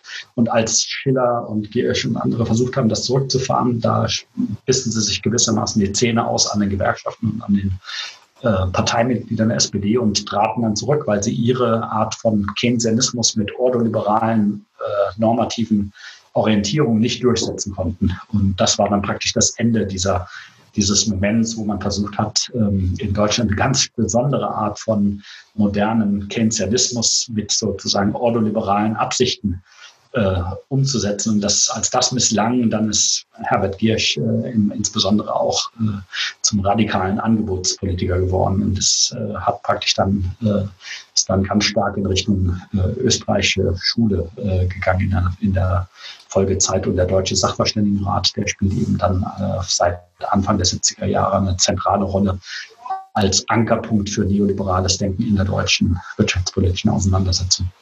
Eine Charakteristik ähm, des neoliberalen Denkens und äh, ja eben auch der intellektuellen Arbeit in der Montpellerin Gesellschaft, ähm, so schreibt ihr, ist ähm, so eine gewisse Flexibilität ähm, des Wissens, auch der Bestandteile äh, äh, und sozusagen der konkreten Policy-Fragen ähm, sowieso. Ähm, das hast du eben jetzt im Beispiel der BAD auch schon angedeutet, dass man da ja je nach politischer Konstellation sozusagen jetzt keine festen ähm, Überzeugungen hat im Detail, sondern die eben anpasst der politischen Situation. Ähm, ist das was, was sich ähm, dann auch sozusagen in der Kommunikation der Montpellerer Gesellschaft ähm, schnell abzeichnet? Wir haben bisher ja über die BRD gesprochen, auch natürlich mit guten Gründen, aber ist das dann äh, relativ bald auch so eine eben eine große Vielfalt von einzelnen äh, ja, Umsetzungszusammenhängen und auch Anpassungen der Lehre, die dann wiederum in der, in der Gesellschaft, äh, die ja eben international international äh, aufgestellt ist, verhandelt werden muss, bearbeitet werden muss? Naja, zum äh, einen sind ja äh, die sagen wir mal, gesellschaftlichen Verhältnisse, die politisch-sozialen, äh, ökonomischen Verhältnisse in den Ländern nicht gleich. Das heißt, die ähm, das heißt, dass äh, die jeweiligen Auseinandersetzungen äh, verlangen ja von den politisch-intellektuellen Kräften jeweils eben die äh, Einlassung auf die jeweils bestehenden Verhältnisse. Und das äh, unterscheidet sich dann zwangsläufig. Ne? Wenn der äh, eine schöne Auseinandersetzung ähm, ist zum Beispiel um die Gewerkschaftsfrage. Also in den USA dominieren ähm, von früh an äh, der, sagen wir mal, sehr stark antigewerkschaftliche Kräfte in diesem neoliberalen Lage. Man muss auch vielleicht immer schon mal einschränkend sagen, für uns diese, das Studium der Montpellerin Gesellschaftsökonomen ist im Prinzip ein heuristischer Schritt, damit man einfach eine Gruppe von Personen, die man mit einiger Zuverlässigkeit zum neoliberalen Lager rechnen kann. Ähm, aber es ist keineswegs eine gemeint als exklusive Gruppe. Also man muss im Prinzip immer sagen, das ist so ein Ankerpunkt. In manchen Ländern gibt es ja auch nur zwei Mitglieder oder drei. Und andere Kreise äh, sind ganz wichtig für äh, den neoliberalen Zirkel in den Ländern. Also man kann sozusagen sich darüber nur in so einem ersten Zugriff äh, bewegen und dann guckt man einfach natürlich an nach weiteren ähm, Zusammenhängen, ähm, weil die Moppelauer Gesellschaft insgesamt immer pro Zeitpunkt auch immer nur mit 500 Personen weltweit operiert. Das heißt, äh, inzwischen könnten natürlich viel, viel mehr Leute da Mitglied sein. Ähm, und das ist einfach praktisch von der Gesellschaft her ausgeschlossen. Das muss man einfach nur wissen, wenn wir also über äh, Moppelauer Gesellschaft reden, dann eigentlich immer nur als ein Element, vielleicht ein wichtiges, vielleicht ein Kernelement, aber an manchen Stellen vielleicht auch auch äh, muss man eben empirisch gucken, ob und wie stark äh, das ins Gewicht fällt. Auf jeden Fall in Bezug auf die Gewerkschaftsauseinandersetzung fällt eben auf, dass in der Frühzeit in den USA eine ganz stark antigewerkschaftliche Perspektive Raum gewinnt und äh, und ähm, man da recht aggressiv gegenüber den, der Monopolisierung der Arbeitsmärkte, wie die Neoliberalen sagen würde, durch die Gewerkschaften äh, entgegentritt, während in Deutschland und etwa der Schweiz ähm, ist man eigentlich äh, um eine relativ äh, ein Bündnis mit Gewerkschaften äh, praktisch bemüht, weil man versteht die Tarifautonomie und die ähm, die in dem Sinne die Zusammenarbeit von Gewerkschaften und Industrie ähm, als ein, eine, eine Möglichkeit, die staatliche Einflussnahme in der Wirtschaft zu begrenzen. Also das primäre Ziel, wenn man so will, ist dann gilt, äh, dass der Staat äh, rausgehalten werden soll aus der konkreten Lenkung der Wirtschaftszusammenhänge. Und da sind dann die Gewerkschaften, wenn man so will, das kleinere Übel. Also ein äh, möglichst dezentral organisiertes Gewerkschaftswesen ist dann gar nicht so inkompatibel mit den Vorstellungen von Marktwirtschaft, von kapitalistischen Marktwirtschaftsverhältnissen, wie die Neoliberalen sich das äh, wünschen. Aber das fällt sehr auf, dass es da also eine dezidiert ähm, äh, also viel, viel weniger antigewerkschaftliche Haltung in Europa gibt als in den USA. Aber das ist wiederum eben äh, den unterschiedlichen Umständen ähm, sozusagen geschuldet. Äh, man vergisst heute vielleicht oft, dass in der unmittelbaren Zeit nach dem Zweiten Weltkrieg die große Umverteilung, die große die großen Ansätze zur sozialstaatlichen Lenkung äh, nicht etwa in Deutschland oder der Schweiz oder in Frankreich ähm, Raum hatten, sondern insbesondere in England und USA. Und da ist sozusagen die Bedrohung, dass der, dass der Staat äh, ähm, große Umverteilungsmaschinen über progressive Steuern und, und, und ähm, wird ähm, oder über dann auch eine Nationalisierung von Industrien wie in England ähm, des Gesundheitswesens und so weiter. Ähm, daher demgegenüber kann man in Deutschland, in der Schweiz äh, ein Bild von einer Gesellschaft, die eben ja noch stärker in der Privatwirtschaft wurzelt und da eben, ähm, wenn man es will, den die unmittelbaren äh, Zuständigkeiten des Staates stärker begrenzen. Und das also in allen Ländern muss man im Kern äh, jeweils dann eben genau schauen, was für, wenn man so will, Varieties of Neoliberalism es dann in der konkreten Ausprägung gibt und welche konkreten Auseinandersetzungen geführt werden, in denen Neoliberale dann eben eine Rolle spielen. Und ähm, das heißt, wir, wir, wir dringen in dem Sinne darauf, dass wir Neoliberalismus nicht als einen globalen, universellen Gesamtbegriff ähm, sehen, sondern dass wir in dem Sinne das äh, sowohl in eine historische Begrifflichkeit ähm, genauer untersuchen und oder darauf bestehen, dass es in, in einem historischen Prozess genauer zu untersuchen ist, als auch eben dann in den Verhältnissen äh, in den verschiedenen Ländern. Ähm, in dem Sinne ist es eben ein, ein Versuch, das dezidiert von einer, von einer zu schablonenartigen generellen ähm, Auffassung zu so einem differenzierteren Bild von Neoliberalismus und neoliberalen Verhältnissen, mehr oder weniger neoliberalen Verhältnissen zu kommen. Das führt im Prinzip direkt zu meiner nächsten Frage, nämlich zu dem Verhältnis, äh, das hattest du vorhin in Bezug auf Adenauer, auf ähm, auch ja das katholische Unternehmertum äh, beschrieben. Äh, man hat ja in dieser simplifizierenden Vorstellung, also gerade heute, manchmal, ich habe es ganz am Anfang gesagt, wo dann äh, Neoliberalismus für Kapitalismus steht und Kapitalismus ist gleich auch die Unternehmen? Ist irgendwie die Volkswirtschaft? Ähm, äh, ähm, jetzt haben wir äh, oder äh, bemühen wir uns ja hier auch genau, aber wiederum diese Verhältnisse zu, ähm, ja, zu, zu, zu differenzieren. Ähm, wie äh, ist da äh, natürlich sicherlich auch abhängig von der, von der konkreten Situation, aber zum Beispiel das Verhältnis von diesen Neoliberalen zu sowas wie Kapitalinteressen, äh, die vielleicht auch ihrerseits natürlich dann, dann doch wieder differenzierter sind. Kapitalinteressen einerseits, dann wiederum die Unternehmen andererseits. Also wie verstehen sich eigentlich ähm, sozusagen die Neoliberalen im, im äh, sozusagen im Verhältnis zu ja der der äh, real existierenden Wirtschaft, so wie sie eben ähm, ähm, tatsächlich aussieht? Naja, man kann ja, wenn man jetzt diese organisierten Zirkel anschaut, dann sieht man zum einen, dass äh, alle die Aktivitäten, die Konferenzen ähm, im Wesentlichen von Wirtschaftskreisen finanziert werden. Ne? Also die, die Konferenzen finden ähm, alle zwei Jahre statt an Orten, in denen ein lokales Komitee dann sich um die Finanzierung kümmert, als ähm, Günter Schmölders das für die 1970er Konferenz in München zum Unternehmertum macht. Da gehören dann äh, für den Präsidenten der Montpellier Gesellschaft Schmölders dazu, dass er eben Briefe schreibt äh, und Geld einwirbt. Und das Geld kommt dann von Siemens, von Mercedes, von vielen ähm, mittelständischen Unternehmern, von Banken, äh, sehr stark finanzieren eben auch die Kräfte, die die Aktionsgemeinschaft Soziale Marktwirtschaft tragen. Also das sind eben so, so die Familienunternehmerkreise. Aber eben auch, wie gesagt, Siemens und äh, Mercedes durchaus auch Großkonzerne. Das heißt, man ist eigentlich schon klar, es ist äh, häufig ein durchaus recht enges Verhältnis zu Unternehmen, Wirtschaftskreisen, die die Konferenzen organisieren. Aber gleichzeitig stellt man ja auch fest, dass innerhalb der Motorradgesellschaft es, sehr, es recht wenige Unternehmer und äh, Manager gibt. Äh, kommt schon immer mal vor.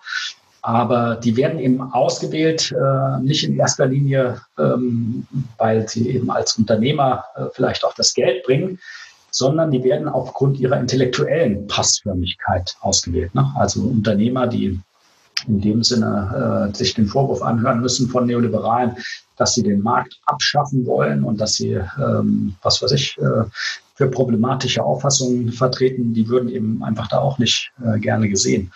Also insofern ist es ein ganz interessantes, problematisches Verhältnis. Ein, einerseits äh, eng wegen dem Bedarf, auch der Finanzierung, äh, andererseits aber eben auch kritisch, weil es eben, weil es auch intellektuelle Kriterien gibt, welche Unternehmer, welche Personen, welche Unternehmerpersönlichkeiten, welche Managementpersönlichkeiten dazu passen und welche eben auch nicht. Ähm, und insofern ist es ganz interessant. Man ähm, kann das nicht eben in dem Sinne als, äh, das war einfach das, was Bernhard Waldmann und ich sehr früh ähm, versucht haben. Also häufig wird Neoliberalismus, werden Neoliberale als letzten Endes als Handlanger von Kapitalinteressen ähm, gesehen, als Instrumente, als Instrument, sehr instrumentellen Verständnis. Und das halten wir halt deswegen für problematisch, weil es ähm, sich dann gar nicht mehr dafür interessiert, warum Neoliberale eigentlich in bestimmten Arten und Weisen denken. Und äh, da auch eher versuchen, Unternehmer und Manager in, äh, in dem Sinne zu erziehen ähm, und nicht nur sozusagen einseitig umgekehrt als Handlanger der Kapitalinteressen äh, fungieren. Ne?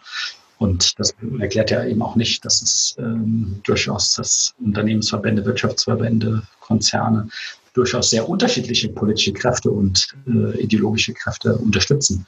Und von daher muss man sich eben damit eben auch ein bisschen beschäftigen. Das kann man mit glaube ich, mit Mannheim äh, sehr gut machen, weil Mannheim die äh, unmittelbare Entsprechung von wirtschaftlicher Interessenposition und Denken als eine von durchaus vielen verschiedenen Formen äh, des Zusammenhangs von sozioökonomischen Verhältnissen und Denkweisen sieht. Ne? Und man äh, keineswegs ähm, praktisch nur in dem Sinne so eine instrumentell äh, kapitalistische Interessenlogik im Denken hat, sondern man hat eben, äh, wenn, man, wenn man so will, eine vielfältigere, ähm, vielfältigere Zusammenhänge zwischen sozioökonomischen Verhältnissen und Denkweisen und dazu gehören die Neoliberalen, aber auch Sozialliberale, auch alle möglichen andere gehören da eben dazu, wo man eben äh, mit Mannheim wiederum allerdings auch darauf insistieren muss, dass es immer eine Verbindung gibt zwischen den sozioökonomischen Verhältnissen und der und den Denkweisen. Also wenn die wenn etwa in Wien die österreichische Schule gegründet wurde und aus der traditionellen Arbeitswertlehre, wo man versucht hat, ähm, den, ähm, den Wert den, den, den Wert der Arbeit und dann eben auch die Preise für Produkte zurückzuführen auf die verausgabte Arbeit, die klassische Ökonomie mit äh, Ricardo, Adam Smith und dann eben Marx. Ähm, da, das verwandelt ja die Wiener Schule äh, praktisch in eine Preistheorie, in der eben Angebot und Nachfrage Preise bestimmt, wo also das äh, Nachdenken über den über den, äh, den Wert, die, die, die Entstehung des Wertes praktisch äh, an den Rand gedrängt wird oder beziehungsweise hinten runterfällt, zugunsten von einer äh, Auseinandersetzung über Preiszusammenhänge. Und da kann man sehr schön sehen, das hat äh, sicherlich bei den Wiener Ökonomen, die das äh, damals den Schritt gemacht haben, weg von der Arbeitswerttheorie, das hatte sicherlich nichts damit zu tun, dass sie damit äh, unmittelbare Unternehmens- und Konzern- und Wirtschaftsinteressen vertreten haben. Aber es ist eben auch klar, dass die äh, Weiterentwicklung der Wirtschaftstheorie über, von der Werttheorie der Preistheorie durchaus sehr viel mit den sozioökonomischen Verhältnissen in Wien und eben weltweit äh, zu tun hatte. Ne? Und das wird einfach ein bisschen komplexer mit Mannheim. Vielleicht ist die Anekdote am Rand ganz interessant, dass Mannheim zu den größten Gegnern, also für aus, aus neoliberaler Sicht, aus Hayeks und äh, und der Sicht von anderen war Mannheim einer der gefährlichsten Intellektuellen, ähm, weil er eben mit seinem Festhalten an gewissermaßen marxistischen äh, Vorstellungen von der Bedingtheit des Wissens ähm, durch die sozioökonomischen Verhältnisse als ein, ein eklatant wichtiger Gegner äh, angesehen wurde. Äh, man ihm vorwarf, völlig zu Unrecht vorwarf, dass er eben ein Relativist sei und dass er einfach sich quasi schuldig mache des, den großen Vorwürfen des Relativismus und des Historismus. Ähm, und das äh, ist zwar nicht so richtig haltbar, aber es zeigt, dass also für, für viele Neoliberale Mannheim eben durchaus eine sehr problematische äh, Theorie hat. Nun stellt sich ja die Geschichte der neoliberalen Gruppen und Strategen als eine Erfolgsgeschichte im 20. Jahrhundert da ganz offensichtlich. Wir haben es ja schon angedeutet, dass spätestens ab den 70er Jahren ähm, die Ideen auch stärker noch zum Durchbruch kommen, als sie es vorher taten. Zugleich hat man immer dieses unattraktive äh, diese unattraktive Tendenz dazu, wenn man sich so eine Gruppe von Leuten anschaut und deren Ambitionen und Pläne betrachtet und dann den großen politischen Verlauf sich andererseits ansieht, dass man dann schnell bei so einer Art äh, Verschwörungstheorie der historischen Entwicklung ist, weil man irgendwie sich, ähm, weil man irgendwie zu, zu einer Vorstellung eines linearen äh, politischen Plans gelangt, der dann letzten Endes irgendwie sich in konkreten politischen äh, Ereignissen und Institutionen umsetzt. Das ist natürlich nicht das, was du in deinem Forschungsprojekt betreibst. Äh, trotzdem, wie lässt sich denn dieser erstaunliche Erfolg dieser Ideologie, wenn man das so sagen möchte, äh, im, im, in der zweiten Hälfte des 20. Jahrhunderts erklären? Welche, welche Faktoren sind da dann am einschneidendsten? Welche, äh, welche historischen Glücksfälle vielleicht auch für die Neoliberalen, die man da mit veranschlagen muss? Naja, ich meine, wie gesagt, also der, der weitergehende äh, Durchbruch neoliberalen Denkens ist natürlich eng verbunden mit der Krise des äh, Sozialstaats, mit der Krise des äh, keynesianischen Planungsansatzes, was eben in den 70er Jahren mit der Fiskalkrise des Staates, mit der Stagflation äh, in Erscheinung tritt. Das heißt, die ganzen Versuche über ähm, zusätzliche Nachfrage in Arbeitslosigkeit zu begrenzen, scheitert. Ähm, die Wirtschaft stagniert, ähm, trotz Konjunkturprogrammen. Arbeitslosigkeit und Inflation steigen gleichzeitig. Das heißt, wesentliche Elemente des konkurrierenden Ansatzes äh, des, des keynesianischen oder der, beziehungsweise der neoklassischen Synthese sind nicht mehr so ganz überzeugend. Auch die Marxisten, die zu dem Zeitpunkt ja sehr stark äh, mit der Theorie staatsmonopolistischer ähm, komplexe Arbeiten ähm, sehen äh, in, der, in Anbetracht des Zusammenbruchs mancher Großkonzerne, also dass eben große Konzerne auf einmal in Strauchen geraten und natürlich aufgekauft werden von anderen großen Konzernen. Also marxistische Auffassung über Konzentration und Zentralisation von Kapital ähm, werden damit gar nicht widerlegt. Aber eben dieses Bild dieser, dieser praktisch unantastbaren Großkonzerne, das gerät ins Wanken und äh, Deutschland Firmen wie AEG, ähm, in anderen Ländern, ähm, also einfach auch eben teilweise die größten Konzerne kommen in Strauchen. Und das das heißt, bestimmte Aspekte der äh, sozialen Wirklichkeit scheinen mit konkurrierenden Ansätzen nicht ganz gut erklärt werden zu können. Und da kommen neoliberale Ansätze, die äh, sehr stark auf Wettbewerb, auf Dynamik des Wettbewerbs, auf ähm, Konkurrenzprozesse rekurrieren, die immer gewarnt haben, der Sozialstaat ist überfordert, die äh, die Steuern sind zu hoch und äh, so weiter und so weiter. Der, der gewinnt auf einmal natürlich da eine ganz andere Überzeugungskraft als, sagen wir mal, in den 60er Jahren als ähm, ähm, die, die Versuche äh, in Deutschland die Generationenrente abzuwehren mit dem Hinweis, dass man das besser privat wirtschaftlich und über eine Versicherung macht, äh, als die einfach scheitern, weil in anderen Ländern eben auch schon äh, andere äh, Generationenrenten äh, existieren und das erstmal überhaupt keine Probleme macht. Ne? Also man muss da sehen, dass es natürlich einen Zeitzusammenhang gibt. Ähm, und äh, man kann andererseits sehen, also der reine, ähm, die reine Überlegenheit von Ansätzen kann es auch nicht sein, weil diese Art von ähm, Begrenzung des staatlichen Interventionsapparats und so weiter ist ja spätestens mit der Rückkehr der großen Finanz- äh, und dann auch der globalen äh, Wirtschaftskrise nicht mehr so ganz überzeugend. Und trotzdem sehen wir nicht den Zusammenbruch des, sagen wir mal, neoliberalen Paradigmas. Das heißt, wir müssen einfach ähm, in dem Zusammenhang immer sowohl relational denken, also welche konkurrierenden wissenschaftlichen, wissenschaftspolitischen, wirtschaftswissenschaftlichen, wirtschaftspolitischen, äh, welche politischen Theorien, welche Ideologien äh, greifen, welche greifen nicht. Das gilt für jede Ideologie. Also alle Ideologien müssen zu den neuen Zeitfragen Antworten geben, müssen gewissermaßen Erkenntnisse auch der, der Gegner inkorporieren, um sich weiterzuentwickeln. Deswegen sind äh, sind politische Theorien und politische Ideologien ja auch nicht statisch, sondern sind immer in einer gewissen Hinsicht auch dynamisch oder sie gehen kaputt. Ähm, und das passiert. Äh, man kann sehen, dass eben äh, mit den neoliberalen Kreisen einfach eine Kapazität da ist. Viele, die den Neoliberalismus ein bisschen belächeln und das als irgendwie ewig gestrige und äh, eben auch unattraktive Denkweisen ansehen, übersehen eben vielleicht auch die generative Kapazität. Also dass eben äh, heutzutage, ne, wir haben, hatten ein Beispiel der, der Ökologie, wir haben die Umweltbewegung, die auf große Missstände aufmerksam macht. Und äh, es gibt einen sehr engen Zusammenhang natürlich vom Klimawandel ähm, Politikgegnern ähm, und Neoliberalen, weil der Klima, die Klimapolitik eben auch eine sehr starke Einflussnahme, Ein, Eingriff in Preise verlangt. Aber wir haben im neoliberalen Lager auch die äh, mit die ersten, die sich mit der Frage beschäftigen, wie kann man äh, die Verschmutzung von Umwelt in Preise übersetzen, sodass sie als Teil von Marktmechanismen gelten kann. Also diese diese Internalisierung von externen Kosten. Herbert Giersch war einer, äh, soll in den USA folgen, war einer derjenigen, die in Deutschland das in die Diskussion eingeführt haben. Und inzwischen haben wir die Ausbreitung des gedanklichen Ansatzes der ökonomischen äh, Instrumente in der, in der Umweltpolitik, äh, so dass es fast niemand mehr gibt, der nicht in eine solche Richtung denkt. Und das wäre halt fatal, wenn man äh, diese, diese generative Kapazität, die äh, eine erfolgreiche, ein erfolgreicher Denkansatz, eine erfolgreiche äh, Ideologie hat, wenn man die übersieht.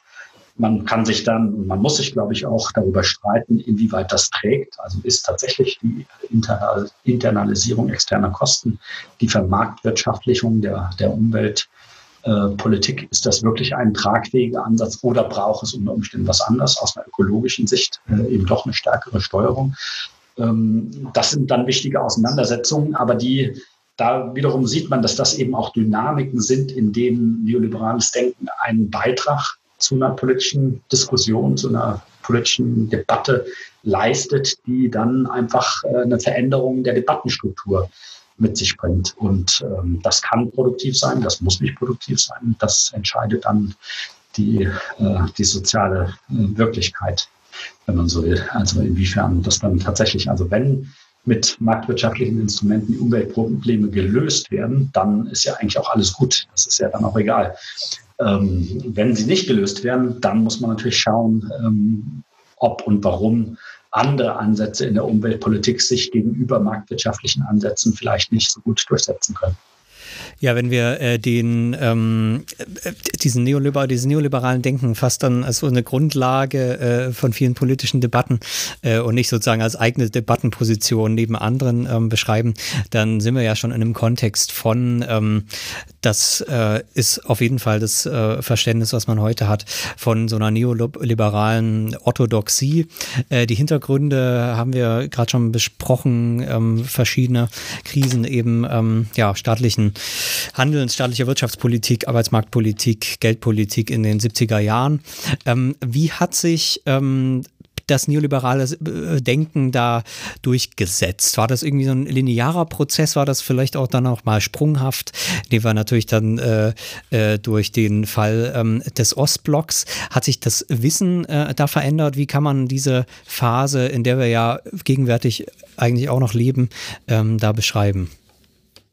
Ja, gut, wir haben sicherlich, ähm, sagen wir mal, eine große Konkurrenz äh, bis in die bis in die 70er Jahre hinein und dann ähm, kommen halt massive ähm, Umbrüche natürlich durch die Thatcher und Reagan-Administration vorher schon in Chile. Also zu dem Zeitpunkt ist natürlich äh, Chile als ähm, und auch andere lateinamerikanische Diktaturen experimentieren äh, mit neoliberalen Ansätzen, äh, weil eben wichtige Gegenkräfte dort nicht mehr ins Gewicht fallen. Die Gewerkschaften sind weg, die sozialistischen Parteien werden unterdrückt ähm, und dann halt, das heißt zwar nicht, dass dann neoliberale Ansätze per se zur Geltung kommen. Das hat Karin Fischer zu Chile sehr schön gezeigt, dass die ähm, dass die neoliberalen Zirkel in Chile erst äh, dann nach den nach, noch nicht von Anfang an, aber dann relativ bald in das Zentrum der, der Wirtschaftspolitik in Chile rücken.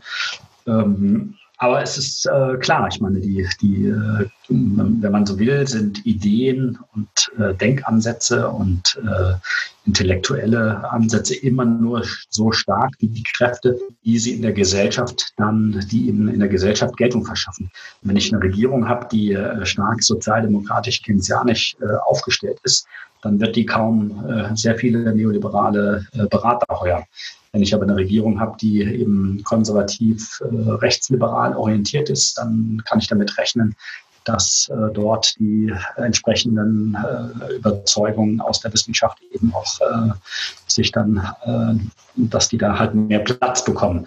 Das ist in Deutschland äh, interessanterweise deswegen der Fall, weil das Wirtschaftsministerium auch in der sozialdemokratischen Ära von Schmidt ähm, weitgehend in liberaler Hand war und deswegen also die, die langfristige, das langfristige Gewicht der äh, wirtschaftspolitischen Beratung, etwa über den Beirat im äh, Wirtschaftsministerium, sehr stark eben von solchen Kräften des Ordoliberalismus, der rechtsliberalen Zirkel in Deutschland beeinflusst war. Und insgesamt ist die deutsche Disziplin äh, ja auch äh, im Gegensatz zu vielen anderen Ländern, ähm, ist sie in, in einem außergewöhnlichen Maße eigentlich mit, ähm, mit neoliberalen Kräften äh, versehen, aber eben auch nicht exklusiv. Und es gibt überall eine gewisse Konkurrenz. Das akademische System ist äh, meistens relativ plural ähm, und hat da eben Räume für Auseinandersetzungen. Und wer davon dann äh, einerseits in der Wissenschaft Gewicht erhält, das entscheidet sich über die innerwissenschaftlichen Berufungs- Praxen und äh, Karrieremöglichkeiten. Aber wer davon in der Politik äh, Gewicht erlangt, das entscheidet sich natürlich äh, über die politischen Entscheidungsprozesse, wer welche Beratung eben ähm, in, ins Zentrum des politischen Geschehens gerückt wird. Ne? Und ähm, deswegen kann man schon sagen, also die äh, bis in die 70er Jahre ist das äh, sehr viel stärker umkämpft in den meisten Ländern. Dann kommt der Umbruch in manchen Ländern. Das schlägt sich auch in den internationalen Finanzinstitutionen wieder. Dort äh, wird es mit dem sogenannten Washington-Konsensus äh, ja ein bisschen auf den Punkt gebracht, ähm, dass, das, dass die neuen Ansätze äh, in der Entwicklungspolitik, die jetzt weniger, die stärker auf die marktwirtschaftliche Entwicklung und weniger stark auf die staatlich gelenkte Industrialisierung setzen, dass die dort mehr Raum halten. Ähm, und den, das andere Stichwort äh, hast du gerade eben schon gesagt, dass äh, mit dem Zusammenbruch des äh, Realsozialismus 1990 ähm, ist praktisch ein riesiger Dammbruch. Also das, sagen wir mal, die, die Auseinandersetzung zwischen Realsozialismus in der Weltwirtschaft und ähm, ähm, die hat natürlich in einer gewissen Hinsicht an vielen Stellen doch auch noch äh, gebremst, was jetzt eine pro-kapitalistische neoliberale Perspektive anbelangt. Aber das ähm, wird dann natürlich, äh, greift sich unglaublich Bahn in Formen, die dann eigentlich für den Neoliberalismus schon wieder problematisch werden, weil die weitreichende Deregulierung, Liberalisierung ohne staatliche Sicherungsinstanzen sind eigentlich, um zum Anfang der Diskussion zurückzukehren, altliberal atavistisch. Also die Idee, dass man da nichts machen muss, dass man den Kapitalismus äh, sowohl innerhalb des Landes als auch in der internationalen, auf der internationalen Ebene praktisch ungesichert laufen lassen kann, das ist eigentlich eine Rückkehr zu vor neoliberalen Ansätzen. Und von daher ist der Neoliberalismus an manchen Stellen nicht etwa bedroht durch konkurrierende Ansätze, sondern durch einen Rückfall in solche atavistischen Auffassungen, die dann in aller Regel dann auch ganz schnell an die Wand äh, liefen, weil äh, eben was, was ich, ähm, die Einführung von, äh, die Liberalisierung des Bankenwesens ohne Aufsichten dann ganz schnell zu Kollaps von Banken führte oder wie in der Weltwirtschaftskrise äh, gesehen, die Selbstregulierung oder die Idee, dass die großen äh, Hedgefonds und anderen Finanzakteure sich praktisch mehr oder weniger unkompliziert Selbstregulierung dann doch irgendwie nicht so richtig stimmt. Paradoxerweise ist ja in den 90er Jahren auch es ist es auch öfter der Fall gewesen, dass sozialdemokratische Regierungen neoliberale Programmatiken übernommen haben. Das ist sicherlich auch aus dieser Zäsur von 1990 äh, zu erklären teilweise, aber man hat auch den Eindruck, auch das ist immer noch irgendwie rätselhaft, dass beispielsweise in Deutschland sowas wie die Agenda 2010 von einer rot-grünen Regierung verabschiedet worden ist. Ähm, kann man dazu noch irgendetwas aus, ähm, aus dieser Netzwerkperspektive oder aus der äh, neoliberalen Ideengeschichte heraus sagen? Na, das ist eine tolle Frage. Äh, das ist ehrlich gesagt ähm, eine der ganz wichtigen Forschungsfragen in, für Neoliberalismus-Studien, für die Erforschung der Neoliberalismusgeschichte, ähm, dass tatsächlich diese Anpassung ähm, oder das Ausbreiten neoliberalen Denkens in klassisch sozialdemokratischen Lagern, ähm, das kann man offensichtlich kaum erklären durch die äh, neoliberalen Netzwerke, die, äh, wie vorhin erläutert, ähm, selten sehr viel mit Sozialdemokraten zu tun hatten. Also es war zwar nicht per se ausgeschlossen, aber es gab schlicht und ergreifend äh, wenige Sozialdemokraten, Labour Party-Leute ähm, äh, da drin. Bei, äh, in UK, in England war das äh, der Fall. Ein, ein äh, Labour-Mann war da, glaube ich, früh mit in diesen Netzwerken involviert. Ähm, aber wie gesagt, in erster Linie ist es da praktisch nicht möglich, über die äh, unmittelbaren Personennetzwerke hier sehr viele Zusammenhänge zu finden, die etwa mit erklären, warum jetzt äh, Leute anfangen, in diese Richtung zu denken. Aber man wird sicherlich ein Stück weit weiterkommen, wenn man sieht, welche Autoren, ähm, welche, ähm, welche Wissenschaftler, welche Autoren von den äh, sozialdemokratischen Führungsschichten, die dann diese Wende in Richtung Neoliberalismus machen, New Labour, machen, äh, wer da rezipiert wird, also welche, äh, welche Gedanken dann über die Lektüre von Autoren äh, einsickern, weil Hayek wird ja nicht nur gelesen von Neoliberalen, der wird dann auf einmal sehr viel vermehrt eben auch von anderen gelesen. Und ähm, das heißt, wir haben durchaus eine Relevanz dieser ideengeschichtlichen Ansätze, nur dass sie eben gar nicht mehr so sehr über Personennetzwerkstudien, sondern sicherlich dann eher über die, die äh, intellektuelle programmatische Arbeit, wer wann äh, wie welche Ansätze dann in der Sozialpolitik zum Beispiel eingefüttert hat. Wer fing an, damit die, äh, den Umbau der Sozialsysteme weg vom Sozialstaatsprinzip äh, hin zu so einem äh, individuellen Verhaltensprinzip, also äh, umzuwandeln. Also das, was äh, Gerhard Schröder dann äh, fordern und fördern ähm, fördern und fordern sozusagen äh, nennt. Ne? Dass also, wenn bis in die 90er Jahre die Sozialversicherungssysteme und die Arbeitslosenversicherung ja dazu dienten, die Qualifikation äh, der Erwerbstätigen zu erhalten, ähm, damit eben man praktisch nicht jemand, der ein ausgelernter Facharbeiter ist, äh, den will man ja nicht zwingen, dann irgendwie als Hilfsarbeiter zu arbeiten, nur damit er irgendwie arbeitet, sondern man will ja die, die äh, in dieser Person äh, existierende Qualifikation schützen und damit natürlich auch das, äh, das Lohnniveau und so weiter.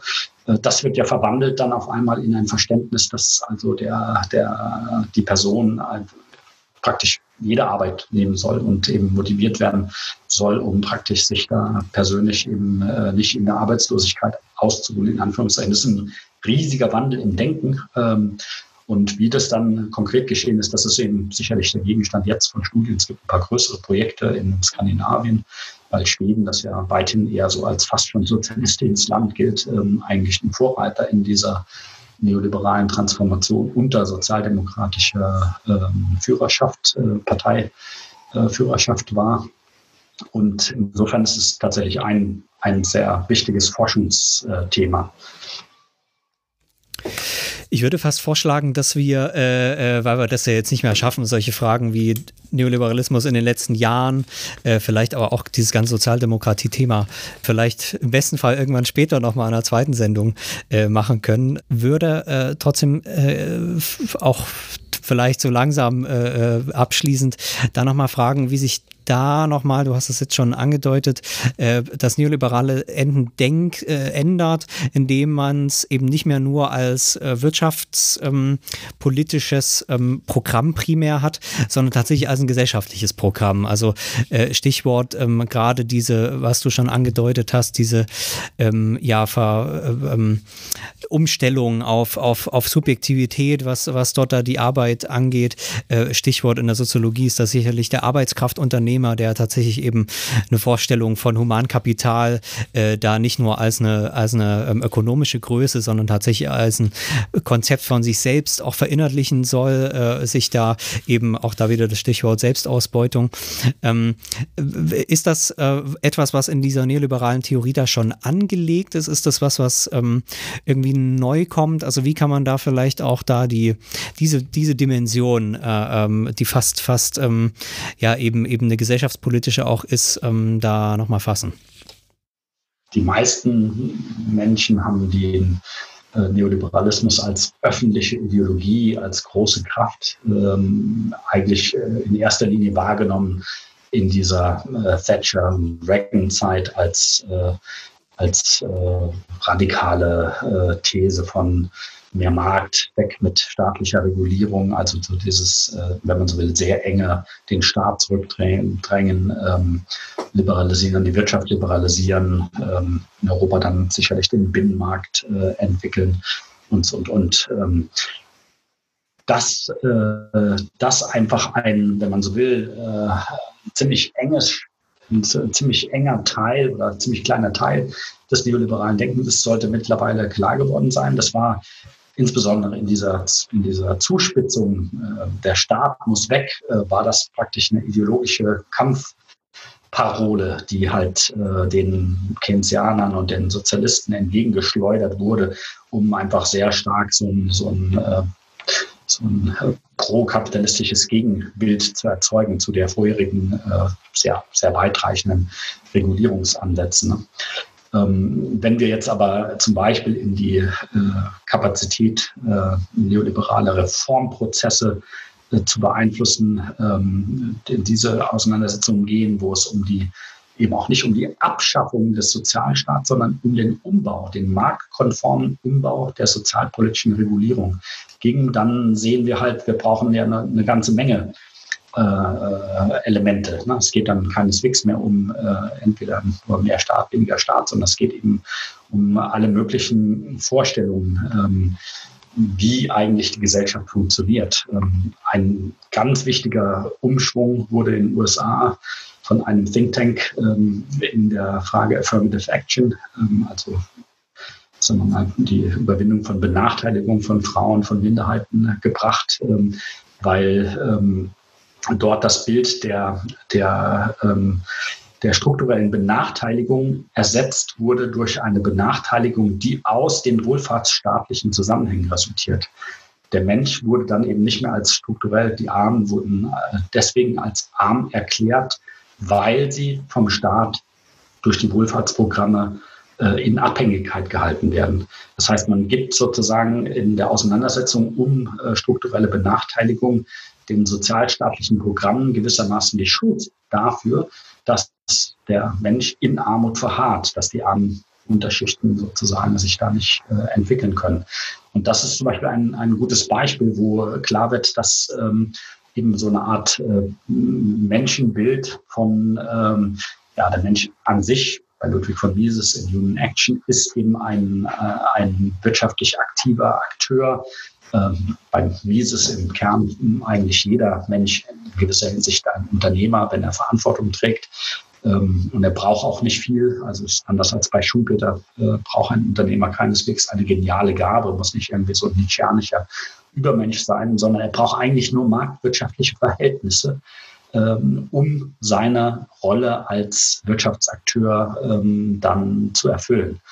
Und ähm, das heißt, wir haben eine Auseinandersetzung natürlich auch um sagen wir mal, das Verständnis äh, des Lebens der Menschen in, in Gesellschaft, äh, von Abhängigkeiten, von ähm, Verantwortlichkeiten. Und äh, da sehen wir ja heute, dass sicherlich, wenn man das jetzt ein bisschen mehr auf die Gegenwart zieht, dass, ähm, oder vielleicht fangen wir erst an mit diesem ähm, Vormarsch von, äh, sagen wir mal, vielleicht eher neoliberalen Wettbewerbsansätzen in der Gesellschaft, äh, die wurden natürlich teilweise ermöglicht durch die fortschreitende Individualisierung, dass Menschen aus alten Rollenverständnissen eben einfach auch rausgelöst wurden, dass man mehr Spielräume hatte, sich in der Gesellschaft äh, zu entfalten.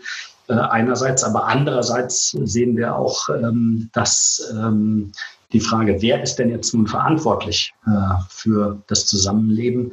Und da wird eben ganz gerne übersehen, dass äh, Maggie Thatcher, als sie da seinerzeit sagte, äh, sie kennt keine Gesellschaft, also in dem Sinne gibt es keine Gesellschaftspolitik äh, laut Maggie Thatcher, sondern sie kennt nur Individuen und Familien und da kommt auch noch dazu die Gemeinschaft. Das heißt, das Neoliberale die meisten Neoliberalen haben ein äh, Gesellschaftsverständnis, was sehr stark auf Individuen im familiären und kleinen gemeinschaftlichen Zusammenhang, also das sind gewissermaßen kommunitaristische Elemente des Zusammenlebens, das explizit an die Stelle der Großgruppen, der großgesellschaftlichen Zusammenhänge, Klassen, Schichten, ähm, Milieus gestellt wird.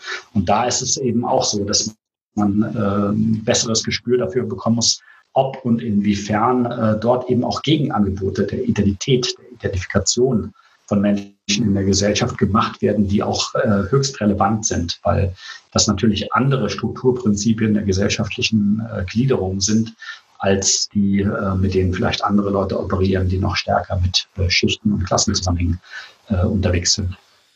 Dass äh, der Sammelband, den ihr zuletzt veröffentlicht habt, trägt den Titel Die neuen Leben des Neoliberalismus, grob übersetzt. Ähm, und ihr habt ja sozusagen mit der Metapher angedeutet, dass der Neoliberalismus schon viele Phasen durchlaufen hat und viele Zäsuren, bei denen man hätte denken können, dass er sich nun seinem Ende zunähert. Sicherlich war die Finanzkrise so eine Phase oder so eine Zäsur, auch die Wahl von Donald Trump natürlich auf andere Art und Weise und immer wieder scheint sich eben der Neoliberalismus ähm, ein, ein neues Leben äh, äh, einrichten zu können. Ähm, wir haben es sicherlich gerade äh, mit einer anderen Zäsur zu tun, mit einer äh, bisher noch nicht dagewesenen Pandemie, die auch äh, in verschiedenen politischen Feldern und verschiedenen Ländern auf unterschiedliche Weise neoliberale Paradigmen in Frage gestellt hat ähm, und äh, auch die Fragen nach, sagen wir mal, öffentlicher Daseinsfürsorge wieder neu ins Spiel gebracht hat.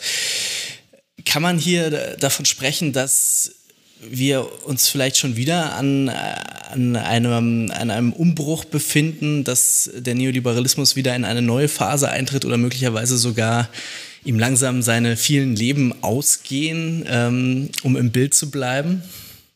Also, wie gesagt, zwangsläufig. Ähm, das äh, unterscheidet den Neoliberalismus ja auch nicht von anderen ähm, Ideologien, konkurrierenden äh, politischen Theorien, politischen Ideologien, egal ob das äh, Marxismus oder Sozialismus oder ähm, Konservatismus ist, dem Schicksal entgeht, keine, äh, kein Denkansatz, keine Weltanschauung, weil sie ja immer wieder konkurrieren müssen unter, äh, unter Stress sozusagen, unter der Anforderung mit den veränderten sozialen Verhältnissen äh, Antworten auf zentrale Fragen zu bieten. Ne? Und äh, das muss der Neoliberalismus, wenn er denn sich weiterentwickeln will oder wenn er überleben will, muss er das natürlich genauso tun wie, wie konkurrierende Kräfte. Und äh, wir haben das Bild des, äh, der neuen Leben von äh, Jamie Peck, hat das auch schon benutzt, der, der ich glaube, ist ein britischer Sozialgeograf, der auch schon einiges über Neoliberalismus geschrieben hat. Ähm, das diente mir insbesondere als äh, Gegenbegriff gegen den Zombie-Begriff, der von vielen äh, benutzt wird, um äh, das vermeintlich ähm, äh, praktisch unproduktive, das Tote im neoliberalen Denken zu betonen. Ne? Die Ideologie, die ist nicht mehr lebendig, die läuft da irgendwie noch durch die Gegend, ist, ist eigentlich aber eben sozusagen kaputt. Und das finde ich ein fatales Bild, weil äh, in der Welt, in der sozialen Wirklichkeit gibt es eben entweder Tod oder Leben nicht irgendwas in der, in der Mitte. Und äh, diese Fähigkeit äh, neoliberaler Denker, man könnte sagen, eigentlich wie äh, andere äh, erfolgreiche Ideologien auch, ähm, sich eben ein Stück weit auch immer wieder neu zu erfinden, äh, das macht ja eben einfach den Kern aus. Ne? Eine Ideologie kann nur existieren, wenn sie lebendig ist, äh, weil sonst stirbt sie tatsächlich einfach ab ähm, und kann nicht irgendwie als Halbwesen noch irgendwie ihr, ihr Unruhe ver verbreiten. Das ist eben sicherlich jetzt eine zentrale Frage. Also die, die Pandemie wirft unglaublich wichtige Fragen der sozialen Verhältnisse auf im unmittelbaren Bereich der, des Gesundheitswesens, ähm, was ja eben sehr stark betroffen war von neoliberalen Privatisierungs- und Deregulierungsansätzen und die konkurrierenden Kräfte und auch die Arbeitnehmerinnen in den Bereichen, die kämpfen sicherlich jetzt um äh, vielleicht wieder den ähm, das Vorrecht von, von öffentlicher Verantwortung und von ähm, Precaution, äh, dem, dem Vorsichtsprinzip ähm, äh, Geltung zu verschaffen. Also der Markt kann eben unter Pandemieverhältnissen äh, erstmal überhaupt nicht dafür sorgen, dass genug Material da ist, dass genug Personal da ist und so weiter. So dass eben die Frage ist, wenn es wichtig ist, dass äh, möglichst wenige Leute sterben müssen wegen einer solchen Pandemie, dann braucht man vielleicht eine öffentliche Verantwortung und die braucht man vielleicht auch nicht nur in einer Region oder einem Land, sondern die braucht man vielleicht dann überall, weil sonst ähm, eben das äh, soziale Zusammenleben, aber auch die Wirtschaft bedroht ist. Das heißt, hier sind ganz zentrale Fragen und ist ja klar, dass das auch in einer engen Verbindung zu einem anderen Bereich der Politik, der Klimapolitik steht, wo auch, sagen wir mal, die Kritiker der ungezügelten marktwirtschaftlichen Entwicklung sagen, wir müssen jetzt regulieren, damit eben äh, hier das Vorsichtsprinzip eingehalten werden kann. Und das ist eine große Auseinandersetzung, wo also ähm, es zum Beispiel auch um die Frage des zentralen äh, Prinzips des Neoliberalismus der Eigentumsrechte geht. Wenn nämlich ähm, Klimawandel in einer Form verläuft, dass, äh, dass in vielen Regionen äh, über Unwetter, über ähm, alle möglichen äh, Klimaprobleme ähm, Eigentum gefährdet wird, dann kann der, dann kann der Neoliberalismus offensichtlich ja seinen Anspruch äh, universell Eigentumsrechte zu schützen, nicht gerecht werden. Das heißt, ich sehe den, ich sehe neoliberale Denker hier in einer extremen Herausforderung, äh, wie sie mit ihren Grundprinzipien eigentlich umgehen, um einfach hier einer, ähm, ja, ihren eigenen Ansprüchen eigentlich auch gerecht zu werden. Ne? Wenn ich die, die Ansprüche der, der Ölkonzerne, möglichst viel Kohle und Öl zu verkaufen und dann auch zu verbrauchen, äh, schütze, dann werde ich wohl in Kauf nehmen, dass sehr viele andere Eigentümer in ihren Eigentumsrechten extrem äh, beschnitten werden.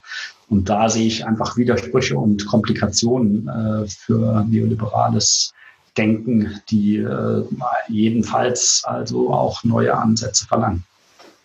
Ähm, ja, dann äh, äh, mach mal hier den Punkt. Ähm, ich glaube, das kann man vielleicht nochmal sagen, letzten 25 Jahre sind jetzt ein bisschen zu kurz gekommen heute, sei es dann eben ähm, den, ja, die, die, die, den Neoliberalismus in den post-sowjetischen Staaten, natürlich die Sozialdemokratie, die ja, äh, äh, wie du schon angedeutet hast, Dieter, da nochmal ein sehr überraschendes Kapitel ähm, ähm, auch ist.